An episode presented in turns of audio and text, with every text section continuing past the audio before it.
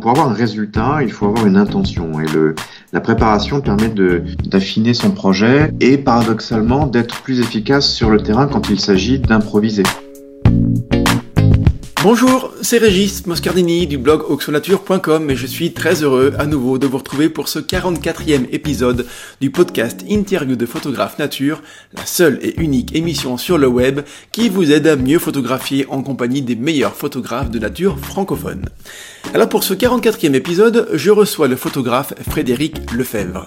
Ses photographies de paysages ont remporté de nombreux concours comme celui prestigieux de Montier-Ander. Il a été également publié dans un grand nombre de revues et magazines.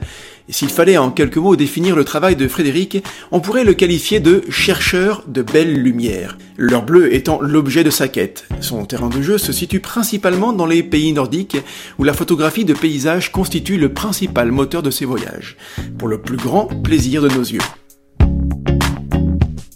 Avoir un objectif grand angle de gamme pro peut sublimer véritablement vos photographies de paysages. Problème, ça peut coûter très cher. Alors avez-vous pensé à la location? Rendez-vous vite sur objectif-location.fr pour louer votre grand angle Canon, Pentax, Nikon, Sony, Fuji, Olympus ou encore Panasonic.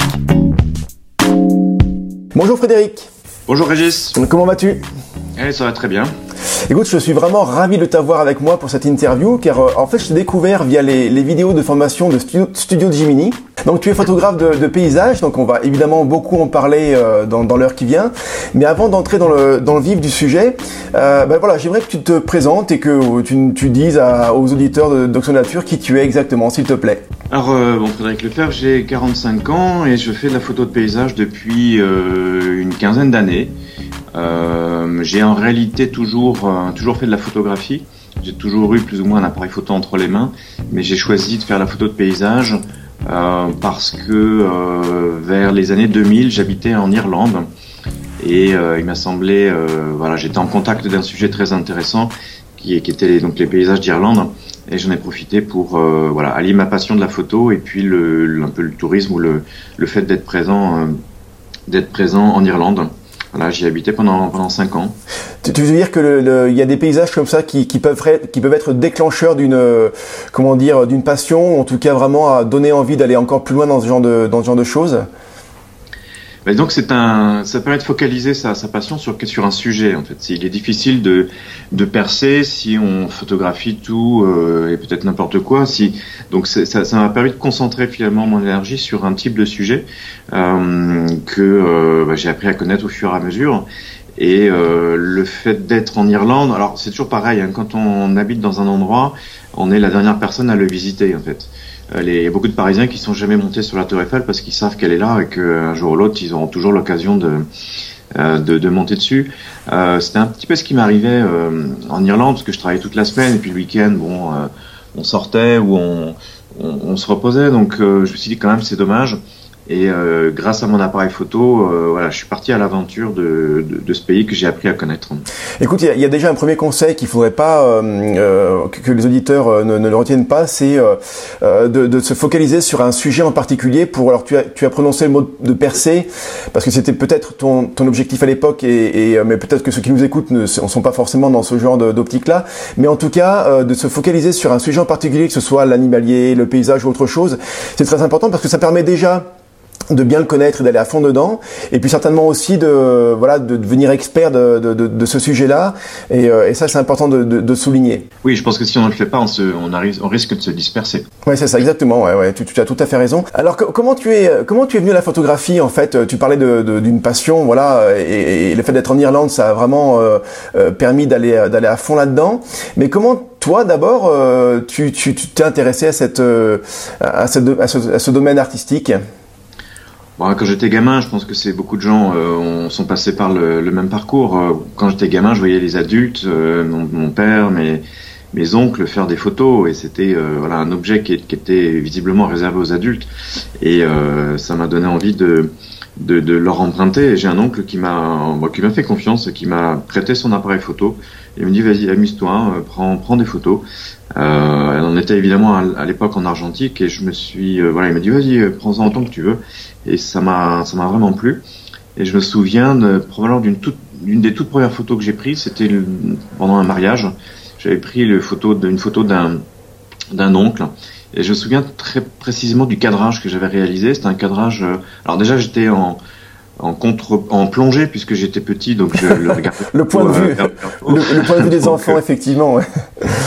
je regardais vers le haut et je, l'ai mis je, sais que je l'ai mis vers la vers la droite si tu veux. je sais pas si c'était un instinct ou quoi que ce soit mais j'ai j'ai volontairement décentré le sujet et, euh, et, à y réfléchir plus tard la, la composition est quelque chose alors d'une part très important mais sur lequel j'insiste beaucoup dans, mes photos de paysage.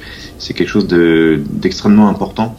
Euh, ça permet bah, de, mieux communiquer ou de mieux présenter un sujet auprès de ses spectateurs mais euh, voilà un message à passer aux parents, aux adultes qui voudraient bien que, que leurs enfants, que leurs proches enfants euh, s'intéressent à la photo, c'est de laisser apporter du matériel.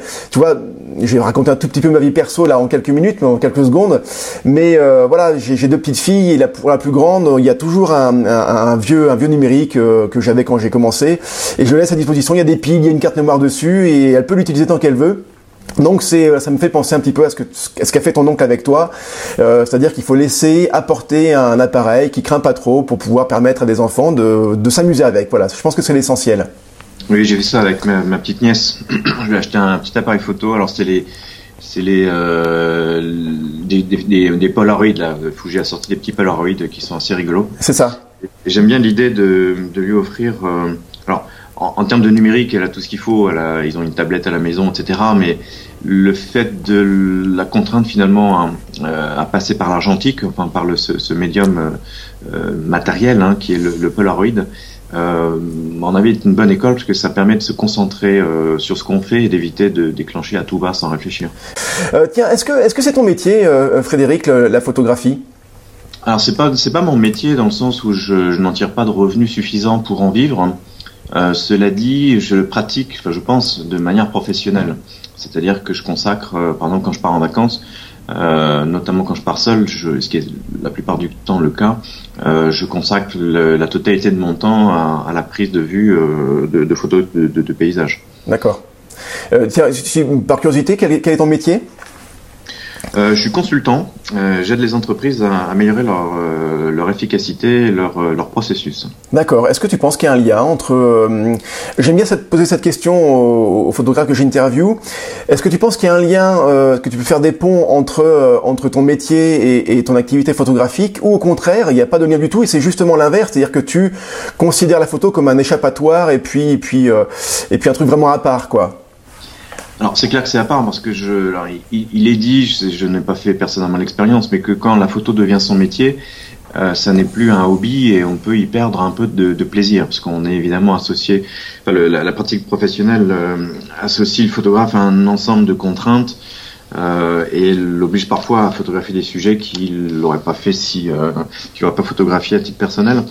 Euh, il y, a, il y a effectivement des ponts puisque euh, moi j'aide les entreprises euh, à améliorer leur performance en améliorant leur processus.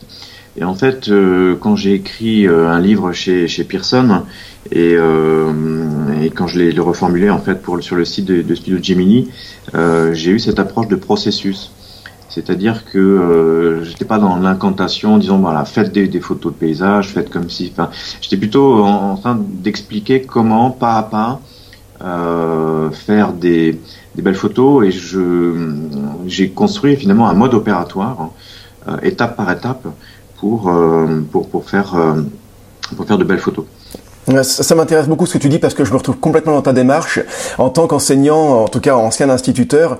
Effectivement, c'est, euh, je pense, un, des points forts de, de, de, mon approche sur la photographie animalière, c'est ce que tu viens de dire, c'est créer un euh, créer un processus euh, très euh, très cadré, euh, très pédagogique, qui permet d'avancer tranquillement dans la photographie animalière. Et, et c'est vrai que le, le, le, le, pont, le pont peut être fait de cette manière-là, effectivement. Ouais. Alors j'ai lu quand même un petit peu ta, ta biographie sur ton site, alors euh, en, anglais, donc il a fallu que je me remémore un petit peu de mes, vieux cours d'anglais, mais ça, a plutôt bien fonctionné. Euh, donc tu dis euh, que, en tout cas c'est ce que j'ai pu lire, hein, je sais pas si c'est toujours d'actualité pour toi, mais que la, photo est devenue vraiment le, le, but de tes voyages. Alors j'ai une question qui est peut-être un petit peu provocatrice. Est-ce est que tu es quand même capable d'apprécier un paysage sans avoir besoin de le photographier en fait? Oui, parce que j'ai pas toujours un appareil photo euh, sous la main euh, et, et, quand je traverse un, beau paysage, je, je sais l'apprécier. Ouais, ouais, euh, mais je pense qu'on ne connaît réellement bien un paysage que quand on l'a photographié. Euh, et je pense que la pratique de la photo m'a permis de, de d'être euh, très souvent au contact du paysage, au contact de la nature. Et à force, j'ai développé une connaissance de, de, mon sujet qui fait que je, l'aime de plus en plus. D'accord. Tu veux dire que tu as guéri vraiment ton œil sur euh, euh, comment voilà comment apprécier le paysage, comment le comment l'observer surtout, et, c'est ce qui fait que maintenant tu as tu as une, une vision qui est vraiment euh, centrée sur le, sur l'appréciation du paysage. Oui, je, je, sais lire un paysage, je sais évaluer, je, je pense, hein, je sais évaluer assez rapidement le potentiel. Euh, je sais quand me, quand me déplacer. On va y venir dans, dans la, la, suite Bien de l'interview. Je sais quand me déplacer. Je sais lire le l'évolution, la météo. C'est très extrêmement important. Je sais lire la météo. Je sais, euh, voilà. Et puis je, je j'ai développé vraiment une passion pour le, le sujet qui fait que euh, j'arrive à me lever, moi qui suis pas un lefto, euh, qui suis pas du matin, j'arrive à me lever à 4 heures du matin pour prendre des, des photos de paysages parce que je sais qu'il y a une bonne chance de d'assister à des euh, à un spectacle de la nature qui, qui est alors euh, il y en a il y en a d'autres mais qui est notamment le le lever du soleil ou même avant on y viendra d'autres lumières qui sont euh, qui sont extraordinaires. Effectivement, alors ça, tu, tu l'as souligné, ça peut être un, un super bon indicateur de, de, de, du degré de sa passion euh, pour la photo. Si on est capable de se lever très tôt ou de revenir très tard, c'est qu'en général la passion elle est, elle est, belle et bien là, quoi. Ouais, euh, alors tu, on en a parlé hein, en off, hein, en, en, préparant l'interview, euh, et, et, donc tu m'avais dit que tu n'accordais pas forcément une très grande importance au matériel, même si évidemment il est nécessaire. Hein. Et je te rejoins sur ce point. Il faut d'abord, tu viens de le dire, il faut d'abord connaître son, son sujet avant de, avant de s'intéresser au matériel. Malgré tout, j'aimerais quand même que tu nous dises un petit peu ce qu'il y a dans ton, sac photo, s'il te plaît, Frédéric. Alors dans mon sac photo, bah, il y a tout ce qu'il faut pour faire des, belles photographies de paysages. Alors concrètement, euh, bon, je photographie en numérique depuis euh, de, depuis un moment hein, quand même. J'ai démarré en argentique avec des euh, la, avec la diapositive, donc la pellicule Velvia, qui est très connue des, paysagistes, parce qu'elle a une définition, donc un piqué en fait, en dirait-on à, à l'époque, enfin dirait-on maintenant, un, piqué et puis une saturation qui, convenait, euh, qui, convient très bien au paysage. Euh, donc en numérique, euh, voilà, j'ai concrètement un EOS 5D Mark III et puis toute une série de, d'objectifs qui me permettent d'avoir des focales de entre 16 et 400 mm donc euh, j'ai un 1635. Alors la version 2, puisque la version 1 n'était euh, pas terrible, euh, 1635 en ouverture de 8. J'ai un, un 2405, j'ai un 100 et puis pour euh, des sujets particuliers, plutôt portraits ou de, de photos que je peux faire en ville, j'ai un 70-200 euh, le tout en voilà dans les, les versions professionnelles de, de, Canon. Effectivement, le 70-200 est un super objectif euh, pour le pour le pour le portrait et quelque chose que j'aime beaucoup, ouais. Ouais, non non, il est très agréable à utiliser en plus. Alors ça, c'est le, le matériel. Alors c'est le matériel évidemment indispensable, un hein, boîtier objectif, mais ce qui est tout aussi indispensable, ce sont les accessoires. Et euh, je pense que en paysage, c'est un domaine où les accessoires sont extrêmement importants. Je pense notamment au trépied. Euh, le trépied permet de faire des choses qu'on ne pourrait pas faire, euh, enfin permet de prendre des photos qu'on ne pourrait pas faire euh, sans. c'est une vraie, une vraie, une vraie porte, une vraie, un vrai tremplin vers la créativité, le trépied. Hein. Oui, absolument. Ça permet d'explorer des, notamment des, des vitesses d'exposition qui sont impossibles évidemment à main levée. Quand on veut faire des, des, des expositions de plusieurs secondes, voire plusieurs minutes, euh, on a d'autres choix que d'utiliser un, un, trépied. Donc c'est l'accessoire euh, essentiel. Il y en a deux autres, à mon sens, enfin, voire trois. Le sont les, les, filtres. Donc il y a le filtre polarisant et le filtre dégradé. Ça c'est un des conseils que qu'on qu va euh, qu'on va passer dans le suite de l'interview. Mais un, filtre dégradé et un filtre polarisant. Je vais expliquer pour, pourquoi tout à l'heure. Et puis, euh, et puis un déclencheur à distance également pour limiter les, les risques de bouger. Effectivement. De, de bouger, en fait. Effectivement. Alors, tiens, une, une question d'actualité et, euh, et euh, que que, que j'ai voilà vu il y a pas très longtemps, donc j'aimerais bien avoir ton avis là-dessus. Euh, les euh, les photographes de paysage, euh, ça peut arriver parfois que certains soient équipés avec des, des moyens formats pour avoir vraiment une une qualité d'image absolument absolument énorme et formidable. Euh, il y a Fuji qui vient de qui vient de sortir, en tout cas ça va vraiment bientôt bientôt être en vente, un, moyen format euh, euh, qui sera dans les enfin moins de 10 000 euros, ce qui reste une énorme somme, mais pour un moyen format c'est c'est c'est vraiment très accessible. Qu'est-ce que tu penses de ce de ce type de capteur, toi moyen format, donc plus grand qu'un 24-36 et qui permet d'accéder à des à des qualités de tirage vraiment absolument époustouflantes? Ah ouais, c'est le, on va dire que c'est le NEC plus ultra. Maintenant, le, je pense qu'on n'est pas obligé, parce que, enfin, on n'est rien obligé de faire d'ailleurs, mais euh, je dirais que c'est, c'est, probablement pas par ça que je commencerais si j'avais à débuter. Euh, et on peut faire des, photos extraordinaires avec euh, les capteurs d'aujourd'hui, qui sont, euh, qui ont une définition qui, qui s'approche des moyens formats d'autrefois. Hein. Euh, aujourd'hui, avec des, des 30 mégapixels, j'ai, j'ai reçu un catalogue de photos il y a pas longtemps là, de euh, et j'ai regardé le, le, nouveau, enfin l'évolution du matériel. On est à 30 mégapixels maintenant en plein format sur euh, les 5D Mark IV hein, ou l'équivalent. Bon, ça aujourd'hui, c'est supérieur au moyen format d'autrefois. Euh, euh donc, euh, c'est sûr qu'il y a une, sur, une, surenchère dans, le, dans la définition. Il y a des gens qui comptent les pixels, ils sont contents parce qu'ils ont plus de pixels que les voisins. bon, c'est pas une course dans laquelle j'ai envie de m'engager. D'autant que qui dit moyen format euh, dit qualité d'image extraordinaire, mais dit objectif extraordinaire, parce qu'il faut des objectifs qui supportent, enfin, qui puissent révéler en fait et exploiter le, les qualités de les qualités du moyen format. Il faut il faut une technique en fait d'une manière générale. Enfin, il faut un matériel et une technique photographique qui soit euh, vraiment au top. Hein. Parce que si on ne sait pas euh, limiter les risques de bouger, pas la peine de se lancer dans du moyen format. Ouais, écoute, euh, je pouvais pas rêver mieux comme réponse. C'est, effectivement, je, te rejoins sur tous les points. Euh, je n'ai pas grand-chose à rajouter d'ailleurs, euh, mais c'est vrai que c'est un petit peu le problème du numérique qui rejoint l'état d'esprit de l'informatique et de l'high tech en général, c'est-à-dire qu'il faut absolument que les marques puissent se différencier les unes des autres, et c'est toujours la, la, la, course, la course à la, la voilà, à la, à la, surenchère comme tu as dit, et ça peut être piégeux pour le pour le, le, le consommateur qui peut des fois ne pas savoir raison garder dans ce euh, matériel. Oui, donc je, comme tu disais en, intro de cette question, j'aime bien mon matériel parce que ça m'aide à faire des, photos, mais je, je, je, mise pas tout sur le matériel. Hein. Aujourd'hui, c'est encore le, photographe qui prend la photo. Évidemment. D'ailleurs, on a souvent coutume de dire que euh, le, le, problème ou, le, euh, ou la qualité euh, de la, de la, photo se situe à quelques centimètres derrière le viseur et évidemment, on parle du photographe. quoi. Hein. C'est là, là, que ça se situe. Hein. Euh, bon, Frédéric, écoute, on, va, on aborde vraiment le... c'est parti, le, cœur du le cœur de l'interview. Donc, 10 conseils pour réussir ces photographies de paysage.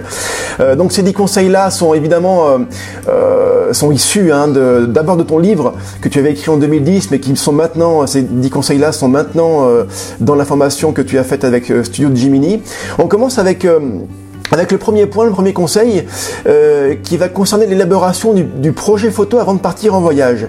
voilà, donc est-ce que tu peux développer ce, point-là, s'il te plaît, Fred? Ouais, en fait, la photographie de paysage, comme d'autres domaines d'ailleurs, mais n'est pas le fruit du hasard. Je pense qu'on obtient un résultat après l'avoir imaginé, préparé, et je pense qu'on réussit souvent la photo, c'est mon cas, alors il y a plein d'exceptions, hein, mais on, on, peut réussir des photos qu'on n'avait pas prévu de faire, euh, d'autant qu'on ne maîtrise pas tout, mais plus on prépare en amont, euh, plus on a des chances finalement de réussir, euh, de réussir ces photos. Alors ça permet déjà de, de, de préparer d'un point de vue logistique, c'est-à-dire savoir où aller, quels sont les, les, les points de vue. Euh, la préparation consiste tout bêtement, et là c'est presque plus une question de logistique, à repérer les lieux à rechercher les lieux photogéniques dans un pays ou une région dans laquelle on veut, on veut aller, euh, et de sélectionner ceux qui, ceux qui correspondent à, son, à sa personnalité, à son projet, à ce qu'on a envie de faire. Hein, il ne s'agit pas de photographier euh, tous, les, euh, tous les châteaux d'Écosse, à moins que ce soit son projet. Euh, mais il y a peut-être des châteaux qui ressemblent un petit peu plus au, à l'ambiance qu'on veut apporter à ces images, qui correspondent un peu plus à sa personnalité. Euh, et ce sont ces, ces lieux qu'il faut, euh, qu'il faut sélectionner euh, et, euh, et, rassembler même dans un document que moi j'appelle un storyboard, euh, qui constitue in fine après la, sélection qui constitue in fine votre, votre projet photo. Il n'y a aucune obligation de faire le tour de l'Écosse, de faire le tour de, de, ce de, de, quoi que ce soit. D'ailleurs, il y a des le, tour de l'Écosse, euh, je recommande pas forcément, même si intellectuellement c'est bien d'avoir fait le tour d'un pays, mais c'est surtout dans les Highlands et sur la côte ouest que c'est intéressant d'aller. Hein, donc, euh, je pense qu'il y a beaucoup de de tour opérateur qui vous propose de faire le, tour de l'Écosse, le, tour de ceci, de cela. Euh, mais en réalité, ça va pas forcément vous, vous aider à faire, euh, à construire votre projet. Euh, donc du coup, pour réussir finalement, pour avoir un résultat, il faut avoir une intention. Et le, la préparation permet de d'affiner cette, d'affiner son projet et paradoxalement d'être plus efficace sur le terrain quand il s'agit d'improviser. C'est-à-dire qu'on peut improviser, il faut improviser. On ne sait pas sur ce sur quoi on va tomber, on, donc il faut être en capacité de, réagir et d'improviser. C'est-à-dire de faire des photos qu'on n'avait pas prévu de faire, de faire des, cadrages qu'on n'avait pas repérés, de trouver des points de vue d'un lieu emblématique euh, qu'on n'avait pas imaginé. Euh, mais on improvise d'autant mieux qu'on connaît bien sa partition et la partition, c'est le storyboard. Et tous les tous les très bons musiciens euh, diront évidemment la même chose. Un bon improvisateur est d'abord quelqu'un qui maîtrise euh, sa, sa, partition. Euh, mais euh, j'imagine que pour préparer un, un, projet de voyage photo, comme tu comme tu le dis, c'est nécessaire. Les outils qu'on a maintenant à disposition, euh, et je pense d'abord à Internet, ça facilite vraiment ce genre de travail, je pense, non? Oui, c'est essentiel. Autrefois, on avait accès aux revues euh, comme Géo, des, des, des, choses qui vous donnent envie de voyager, euh, mais c'était quand même euh, une source assez limitée. Maintenant, Internet, effectivement, vous permet d'avoir accès euh, à absolument toute la documentation, les photos, le, euh, même comment se loger, ce qui est plutôt pas mal. Euh, vous avez Google Earth, Google, Google Maps, euh, Google ceci, Google cela, donc il y a, absolument tout. Alors ce qui pose un autre problème, c'est-à-dire que vu qu'on a accès à tout, et qu'on ne peut pas tout photographier par définition, qu'est-ce qu'on fait? Eh ben, Ce qu'on fait, c'est qu'on sélectionne parmi tout ce qu'on voit les, lieux qui nous intéressent, les ambiances qui correspondent à son projet, et ensuite on planifie son voyage en fonction de ce qu'on a envie de faire. Je disais que si, si, on a envie, par exemple, de, de si on est attiré par les un ciel un peu perturbé avec des jeux de lumière dans les nuages, des gros nuages noirs, bon, vaut mieux pas partir en été, par exemple, parce qu'on a assez peu de chance d'en rencontrer. Donc, ça suppose de, bah, de voyager à des, des, périodes qui sont pas forcément euh, celles qu'on imagine pour faire du tourisme, c'est-à-dire euh, bah, en hiver, en automne euh, ou au printemps, hein, ce qui sont, alors ce qui, ce qui a un autre avantage, c'est qu'on on est, on est moins nombreux sur le terrain et il y a moins de il y a moins de touristes. C'est un, un des points que j'apprécie. Effectivement, alors c'est vrai que là on n'en a pas parlé, mais on est vraiment dans la photographie de paysage, de, de, de projet photo. Euh, C'est-à-dire que c'est un photographe qui, qui, qui va vraiment euh, s'investir dans, dans, dans, un projet photographique et on n'est pas dans la dans la dans, dans, le, dans le tourisme en fait en famille euh, avec les enfants, la, le, son épouse ou son époux, où il faut il faut jongler entre les, les, impératifs des uns des autres. Là on est vraiment dans un projet, j'allais dire presque personnel, et on met toute son énergie dedans quoi. Hein.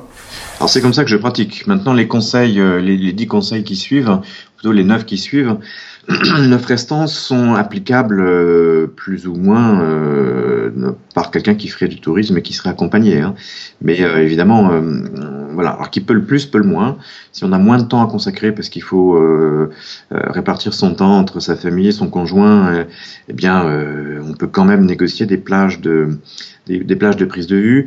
Et je fais le pari que si vous choisissez de, de faire des photos à 4h ou 5h du matin, personne ne vous en voudra. Ça, je pense que ça gênera personne.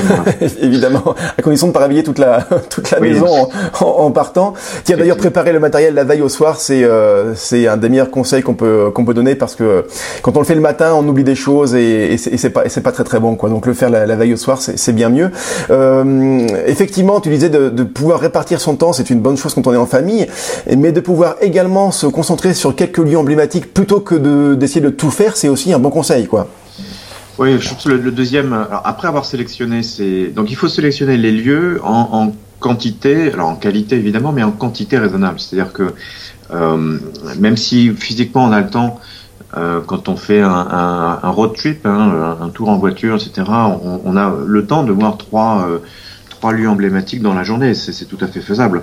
Mais ce qu'il faut plutôt faire, c'est de, consacrer suffisamment de temps à un seul lieu. Donc ça peut être une journée entière, donc le matin, le, soir, deux jours ou trois jours, en fonction de, la qualité, du potentiel, pour, euh, bah, pour être en, capacité de, bien le photographier. Donc concrètement, ça veut dire que le temps qu'on aura à passer sur place, ben, on l'investit à faire, euh, par exemple, du repérage. Alors même si vous avez fait un repérage sur Internet et que vous savez à peu près quels sont les points de vue, ça vous dit pas comment accéder au site, ça vous dit pas le temps que ça prend, euh, et puis euh, vous avez peut-être envie de faire d'autres euh, cadrages que, ou d'autres points de vue, euh, trouver d'autres points de vue que ceux que qu'Internet vous a suggérés. Donc ça, ça prend du temps et c'est ce que c'est du temps voilà que qu'on peut consacrer. Enfin, c'est du temps pour lequel un temps de repérage pour lequel on a besoin de, de temps mort et si on a, on passe que deux heures sur site, euh, on n'a pas le temps de faire en fait ce travail de, recherche sur, sur site.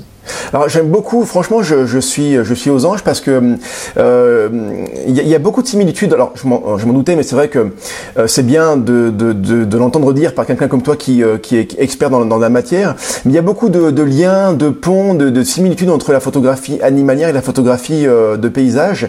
Voilà, ce que tu viens de dire, c'est exactement ce qu'on peut appliquer également pour la photographie animalière, à savoir, voilà, se concentrer sur des sur des sur des sujets précis plutôt que d'essayer de tout euh, de tout survoler euh, parce qu'en général c'est quand on se disperse que, que, les choses sont mal faites quoi.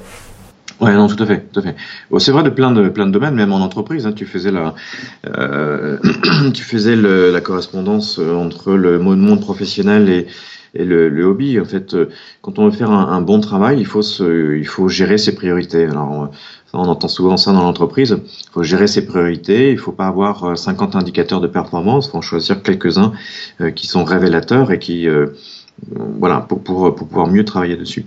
le temps est compté et il faut l'utiliser au mieux. Excellent, c'est exactement ça. Alors là, j'ai pas du tout de transition pour le, troisième point, mais c'est pas grave.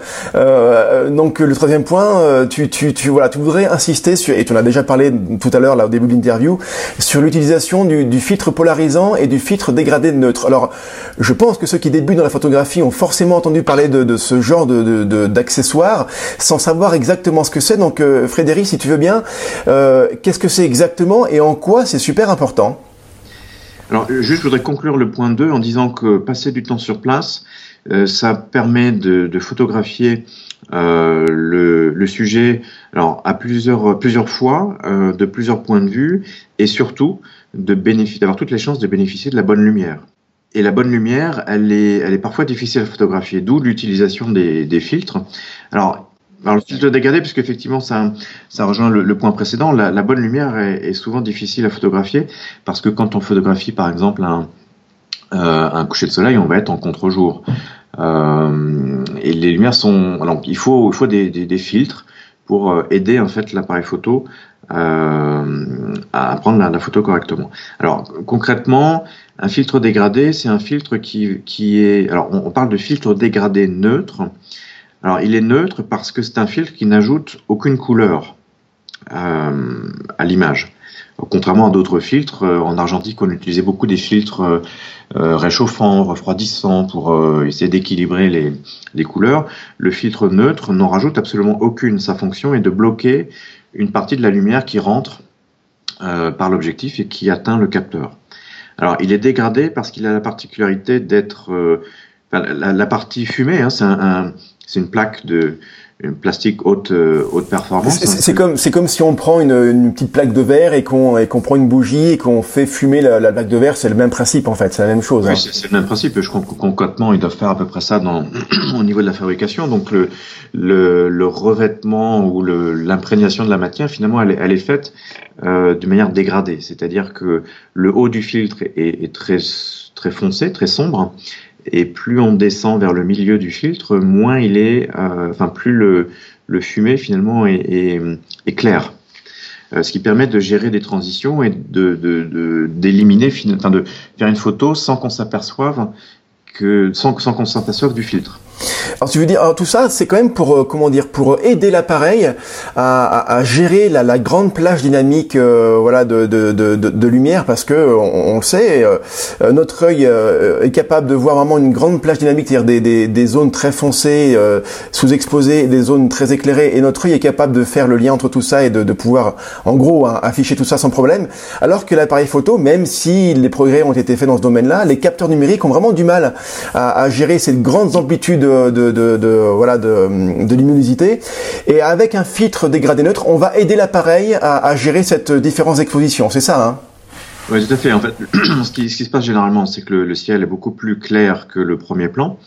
Euh, et donc, ce qui pose une question, euh, il y a une problématique en termes de dynamique. La dynamique de l'image est trop importante ce qui pose le, problème de, comment exposer correctement la photo. Si on expose pour le premier plan le ciel qui est déjà très très clair, va l'être euh, encore plus et risque d'être euh, ce qu'on appelle cramé, hein, c'est-à-dire euh, tout blanc ou trop blanc. Donc on aura une perte de détails. Et l'inverse est exactement la, enfin, c'est exactement la même chose si on expose le ciel, le premier plan va être euh, beaucoup trop sombre. Évidemment, donc là on a, on a un choix à faire, sauf que si on fait ce choix-là, on, on, on, perd, on, on, perd une, une comment dire, le, le, la partie euh, intéressante de l'image, quoi. On peut perdre, euh, on peut perdre effectivement la moitié de l'image. C'est ça. Donc l'idée, c'est d'avoir un filtre qui permette de, de diminuer la dynamique de l'image en interposant devant l'objectif un, un filtre donc dégradé, dont on superpose, dont on place la partie euh, foncée sur le ciel. Donc ça va réduire de, en fonction des différents filtres, ça va réduire de, euh, moi j'utilise un, des, euh, alors après ça dépend des, j'utilise un filtre qui bloque 9, 9 IL. c'est ça, donc c'est beaucoup, c'est beaucoup. C'est beaucoup, mais comme il est dégradé, j'utilise pas forcément la, la partie la plus sombre il est dégradé, il est plutôt long, hein, long également. Hein. D'accord. On peut le glisser plus ou moins profondément dans le dans le, le porte-filtre. D'accord, donc c'est un filtre, voilà, un filtre carré, hein, c'est ça, et qu'on glisse plus ou moins sur le porte-filtre qu'on va mettre. Euh, c'est pas, c'est pas. Un... Alors, il existe des, des, filtres dégradés neutres qu'on va visser sur le, sur le, le, devant la lentille frontale, mais là, toi, ce dont tu parles, c'est un filtre carré qu'on va glisser plus ou moins, hein, c'est ça. Hein. Ah, il est, il est rectangulaire. Rectangulaire, oui. Ouais. Euh, C'est-à-dire qu'il est par opposition à circulaire. Hein, finalement, c'est pas quelque chose qu'on qu visse sur le euh, sur l'objectif, et, ce qui n'a pas de sens d'ailleurs, parce qu'en général, le, ah bah oui. Le dégradé est au milieu dans, ces filtres-là, et, et, ce qui vient en contradiction complète avec les quelques règles de la composition qui, veut, la règle des tiers notamment, qui, veut qu'on place l'horizon au tiers de l'image, au tiers inférieur ou supérieur. Mais si vous avez sur l'objectif un filtre dégradé euh, dont le comment dire le dégradé finalement arrive au milieu de l'image, enfin au milieu de oui, au milieu de l'image, euh, bah, vous êtes obligé quelque part de mettre l'horizon au milieu de l'image, ce qui, ce qui est un donc il est le filtre il est euh, rectangulaire, plutôt assez long, ce qui permet de le glisser plus ou moins profondément dans le porte-filtre et d'adapter euh, le positionnement du filtre en fonction du, du cadrage qu'on a choisi. Et là, évidemment, on est vraiment dans la. Moi, j'aime beaucoup cette démarche-là parce que euh, euh, on parlait tout à l'heure de l'argentique qui permet de, de, prendre le temps, mais là, c'est carrément on, la même démarche, c'est-à-dire que on est vraiment dans la création. On a posé l'appareil sur un trépied, on, on a son porte-filtre, on va mettre le filtre plus ou moins, euh, le placer différemment selon ce qu'on veut avoir comme résultat. Et, euh, et voilà, je trouve que c'est une démarche qui est vraiment, euh, vraiment la, je veux dire presque la vraie photo où le photographe prend le temps de créer son image, quoi, comme un peintre finalement. Oui, c'est important de le faire. Alors je sais que il y a beaucoup de gens qui disent oui, mais ça on peut le faire sur Photoshop ou Lightroom en post-production. Alors c'est vrai dans certains cas, ça ne l'est pas quand la dynamique d'image, euh, de la dynamique de l'image est trop importante, parce qu'il y a vraiment des, cas où euh, la photo elle est, ratée, complètement ratée. On peut pas le récupérer sur euh, sur sur Photoshop hein, ou en post-production. Euh, donc il faut, on est parfois contraint de le faire euh, au, moment de la prise de vue. Et je dirais que faire l'effort de construire sa photo, parce qu'on a, déjà fait l'effort de construire un projet avant de partir, euh, ben autant continuer cette démarche et, réussir la photo le plus possible en amont du processus de, fabrication de l'image. ce qu'on fait pas dans la préparation, on va devoir le faire sur le terrain. Si on ce qu'on fait pas sur le terrain, on va de, devoir le faire euh, en post-production. Et plus on retarde le moment de réussir la photo, eh bien, euh, moins on a la chance finalement de réussir. Euh, et, et au-delà de ça, au-delà du résultat final, il y a un plaisir quand même intellectuel à réussir les choses, les choses soi-même à la main, j'ai envie de dire que de trafiquer euh, et passer du temps, ce qui est quand même somme toute moins agréable, hein, passer du temps euh, devant un ordinateur, il vaut mieux le passer sur le terrain. Exactement. Et je, pense que le temps qu'on passe à construire son image, c'est euh, ça, ça, permet de se connecter à soi-même, de se connecter à ses émotions, de, de, se concentrer, de réfléchir et de, au final d'apporter un petit peu de soi dans, dans l'image. Ce qui est le, le but ultime de tout photographe ou de tout artiste, c'est de de faire des photos qui sont un peu, un peu personnelles. Écoute, vraiment, euh, c'est top comme conseil parce que euh, on entend souvent des photographes qui sont très très bons et à qui on demande comment tu parviens à faire un tel résultat et le, photographe va dire en toute bonne foi et, vraiment de manière très sincère, il va dire, bah je, voilà, je photographie comme je suis ou euh, ou, c'est l'émotion qui parle. Euh, malheureusement, c'est pas très concret comme conseil et ça, ça apporte finalement pas grand chose pour celui qui, qui, débute. Et là, ce que tu viens de dire, je trouve que ça, ça fait vraiment le lien entre entre entre voilà entre ces, ces conseils très très généraux qu'on peut entendre parfois. C'est-à-dire que le fait de passer du temps à faire une photographie, à la composer, à la réfléchir, eh bien euh, eh bien on y met on y met de soi-même. Et, là, les conseils très concrets que tu viens de donner, c'est euh, voilà, c'est c'est parfait quoi. Est-ce qu'on peut parler un petit peu du filtre polarisant, euh, Frédéric? Oui, alors le filtre polarisant, moi c'est un filtre que j'ai toujours sur mon, mon, boîtier, enfin sur mon objectif. Euh, c'est un filtre qui est, qui est parfois, dans certaines conditions, assez magique. Euh, c'est un filtre qui a la particularité de supprimer de la, lumière polarisée. Alors la lumière polarisée, c'est une lumière qui a subi euh, déjà une réflexion ou plusieurs. Euh, et c'est donc en, gros c'est un, filtre qui permet de supprimer des, des, des, réflexions. Donc quand vous avez une rivière, une surface réfléchissante d'une manière générale, ça peut être une rivière, un plan d'eau, la mer, etc. Mais aussi les aussi les, les feuillages, euh, l'herbe, etc. Bah, ça permet de supprimer tous ces reflets-là et d'avoir euh, d'avoir une image beaucoup plus dense, d'avoir des couleurs plus euh, plus denses, hein, plus plus péchues. et il y a quelque chose, il y a un test qu'il faut absolument faire, c'est de se, mettre devant une vitrine ou un pare-brise de voiture dans, dans, lequel on bah, dans lequel il y a tellement de réflexion qu'on ne voit pas ce qu'il y a derrière vous mettez le polarisant, vous le tournez jusqu'à éliminer totalement les réflexions, et, par magie, comme par magie, alors que vous ne le voyez même pas à l'œil nu, comme par magie, ça, ça supprime les reflets et vous voyez directement ce qu'il y a derrière c'est un filtre euh, assez incroyable de, ce point de vue-là. D'accord. Euh, donc toi, tu, le laisses euh, en permanence, tu l'as dit. Est-ce que, est-ce que, est-ce qu'on peut le laisser Est-ce que c'est pas embêtant de laisser comme ça un filtre devant? Parce que finalement, ça fait une espèce de, voilà, ça fait une couche supplémentaire, ça fait une couche d'air supplémentaire. Est-ce que c'est pas un, petit peu embêtant pour le, le piqué final de la photo? Alors oui, théoriquement, évidemment, plus on en met, moins, plus, plus on prend de risques sur le, le piqué, mais c'est quoi un filtre euh, polarisant par rapport euh, aux, 2 cm de, de, de lentilles euh, de, de l'objectif, voire, voire davantage hein. donc, donc, je pense que c'est tout à fait négligeable, et notamment par rapport aux bénéfices qu'il qu'il apporte. Ouais, effectivement, ouais, d'accord. Et puis en plus, ça peut protéger de la lentille frontale et, qui. Ça, peut protéger de la lentille frontale.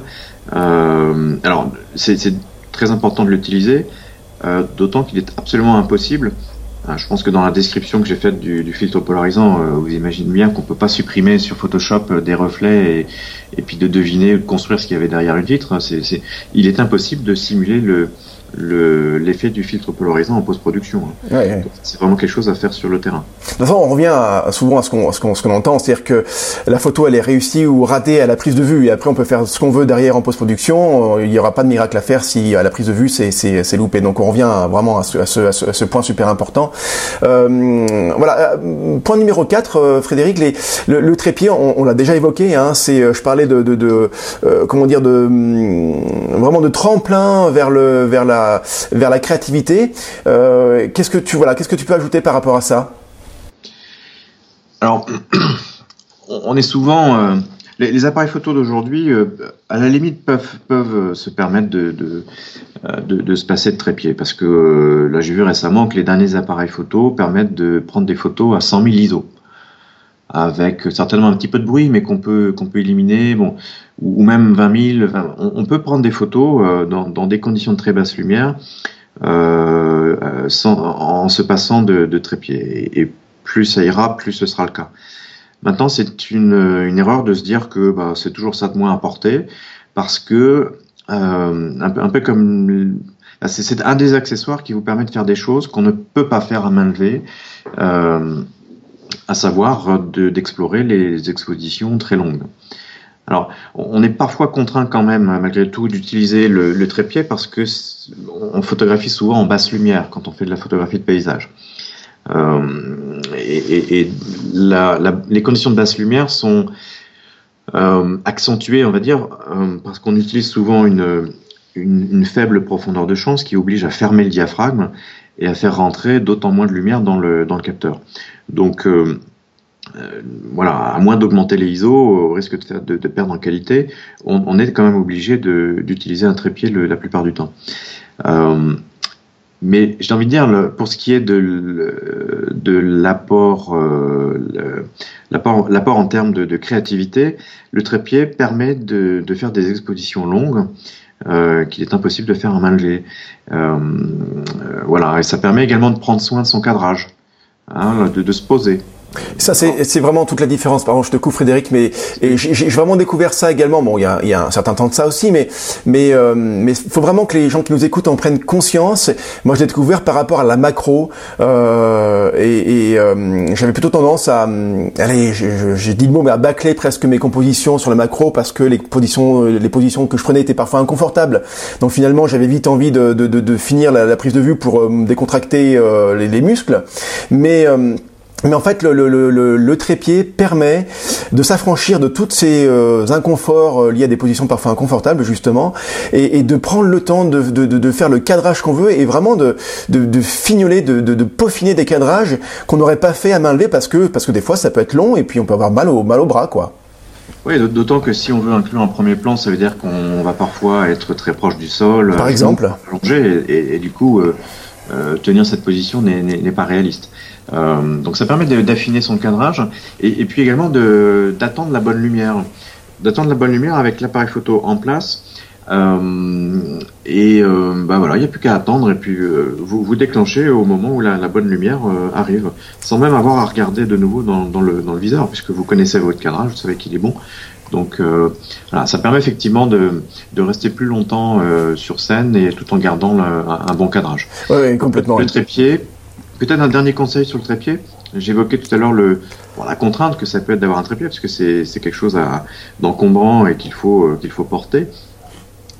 Mais, je, conseille quand même d'avoir euh, alors pour, ce qui est de la photographie de paysage d'avoir un, trépied euh, aussi lourd que possible, j'ai envie de dire, parce que le poids signifie stabilité. Ouais, tout simplement, d'accord. D'ailleurs, c'est pour ça que sur certains des pieds, je pense même tous d'ailleurs, on voit parfois une espèce de crochet sur un des pieds, ou alors au milieu, euh, un, crochet qui permet d'accrocher justement un poids supplémentaire, euh, un sac de sable par exemple, pour pouvoir euh, alourdir encore plus ensemble et, et être plus stable. Oui, c'est ça, c'est ça. Ouais, ouais. Euh, D'ailleurs, certains, euh, j'ai remarqué que moi je le fais pas, mais euh, certains parfois mettent la main sur le sur le sur le boîtier, tu vois, pour pour apporter un peu plus de stabilité à, à l'ensemble. Donc ça peut être aussi une autre une autre solution. Et puis un trépied, c'est finalement c'est un peu comme un objectif, c'est-à-dire que c'est c'est un investissement. Le mien, ça fait plus de cinq ans que je l'ai et je l'aurai encore pour des années. Et voilà, il bougera pas. Donc c'est ça qui est bien aussi, c'est qu'on l'achète une fois. Si on l'utilise pas pendant plusieurs mois, c'est pas très grave. On, on l'a toujours, quoi. Euh, ça me permet voilà de ben, d'enchaîner sur, sur, la suite, sur le point numéro 5, voilà de, de, faire attention au flou, au flou de bouger. Déjà, euh, qu'est-ce que c'est exactement que le, que le flou de bouger, Frédéric? Alors le flou de bouger, c'est un flou qui intervient. Alors il y a deux types de flou de bouger, mais celui dont je parle, euh, c'est un flou de bouger qui intervient quand euh, l'appareil euh, ou le trépied d'ailleurs, hein, mais l'ensemble hein, du matériel bouge au moment de la, de la prise de vue. Alors on peut euh, on peut vouloir rechercher ce, enfin jouer avec cette, cette contrainte et, et, obtenir des, des filets en, faisant euh, euh des, des, filets d'une par exemple si on suit une voiture ou un vélo etc qui se déplace de, de, de la droite vers la gauche on peut suivre le sujet en mouvement avec l'appareil photo. Donc là ça va induire un flou on imagine bien. Euh, alors l'idée c'est de garder le sujet net, hein, c'est-à-dire de, faire en sorte que le sujet, bien que l'appareil photo se déplace, que le sujet soit toujours au même endroit de, dans le cadreur. dans le, viseur. Donc ça, c'est difficile à, obtenir, il faut beaucoup de pratique. Donc ça, c'est un, moyen détourné du, euh, et, très créatif d'ailleurs, du, flou de bouger. Mais quand on fait la photographie de paysage, il faut absolument que, alors là encore, il y a, il y a pas mal d'exceptions, mais d'une manière générale, il faut faire en sorte que le, le boîtier soit totalement euh, immobile pendant la prise de vue. Et euh, si on n'a pas de trépied, évidemment, on, on imagine les risques qu'on prend. Euh, et il y a d'autres sources de, de, de, flou de bouger. Donc là, le flou de bouger, c'est quand euh, il y a un mouvement de non voulu, hein, non, non, non, délibéré de euh, du, du, photographe matériel, alors induit par le photographe ou le même le matériel lui-même euh, durant la prise de vue. Ce qui, ce qui fait que, bah, évidemment, on a une photo, euh, une photo même, euh, même alors qui peut paraître net, mais quand on zoome, qui va pas l'être. Exactement. J'allais le dire, donc là, tu voilà, tu, c'est important de le, de le, signaler. il faut vraiment utiliser euh, cette chance qu'on a maintenant avec le numérique de pouvoir voir l'image dès la prise de vue, enfin juste après, et c'est d'aller zoomer dans l'image. Alors il y a des, moi j'ai une fonction que j'aime bien sur mon appareil photo. Euh, voilà, je clique sur un bouton et ça me fait un zoom dix fois, ce qui est beaucoup, mais ce qui permet tout de suite de savoir si la photographie est nette ou floue. Et parce que avec le, le voilà, c'est pas un timbre poste, hein, c'est sûr l'écran il est déjà assez grand, ça fait 7 cm, enfin non peut-être pas 6 ou 7 cm de diagonale, euh, ce qui permet d'avoir déjà une bonne, une bonne, euh, un bon avis sur la photo.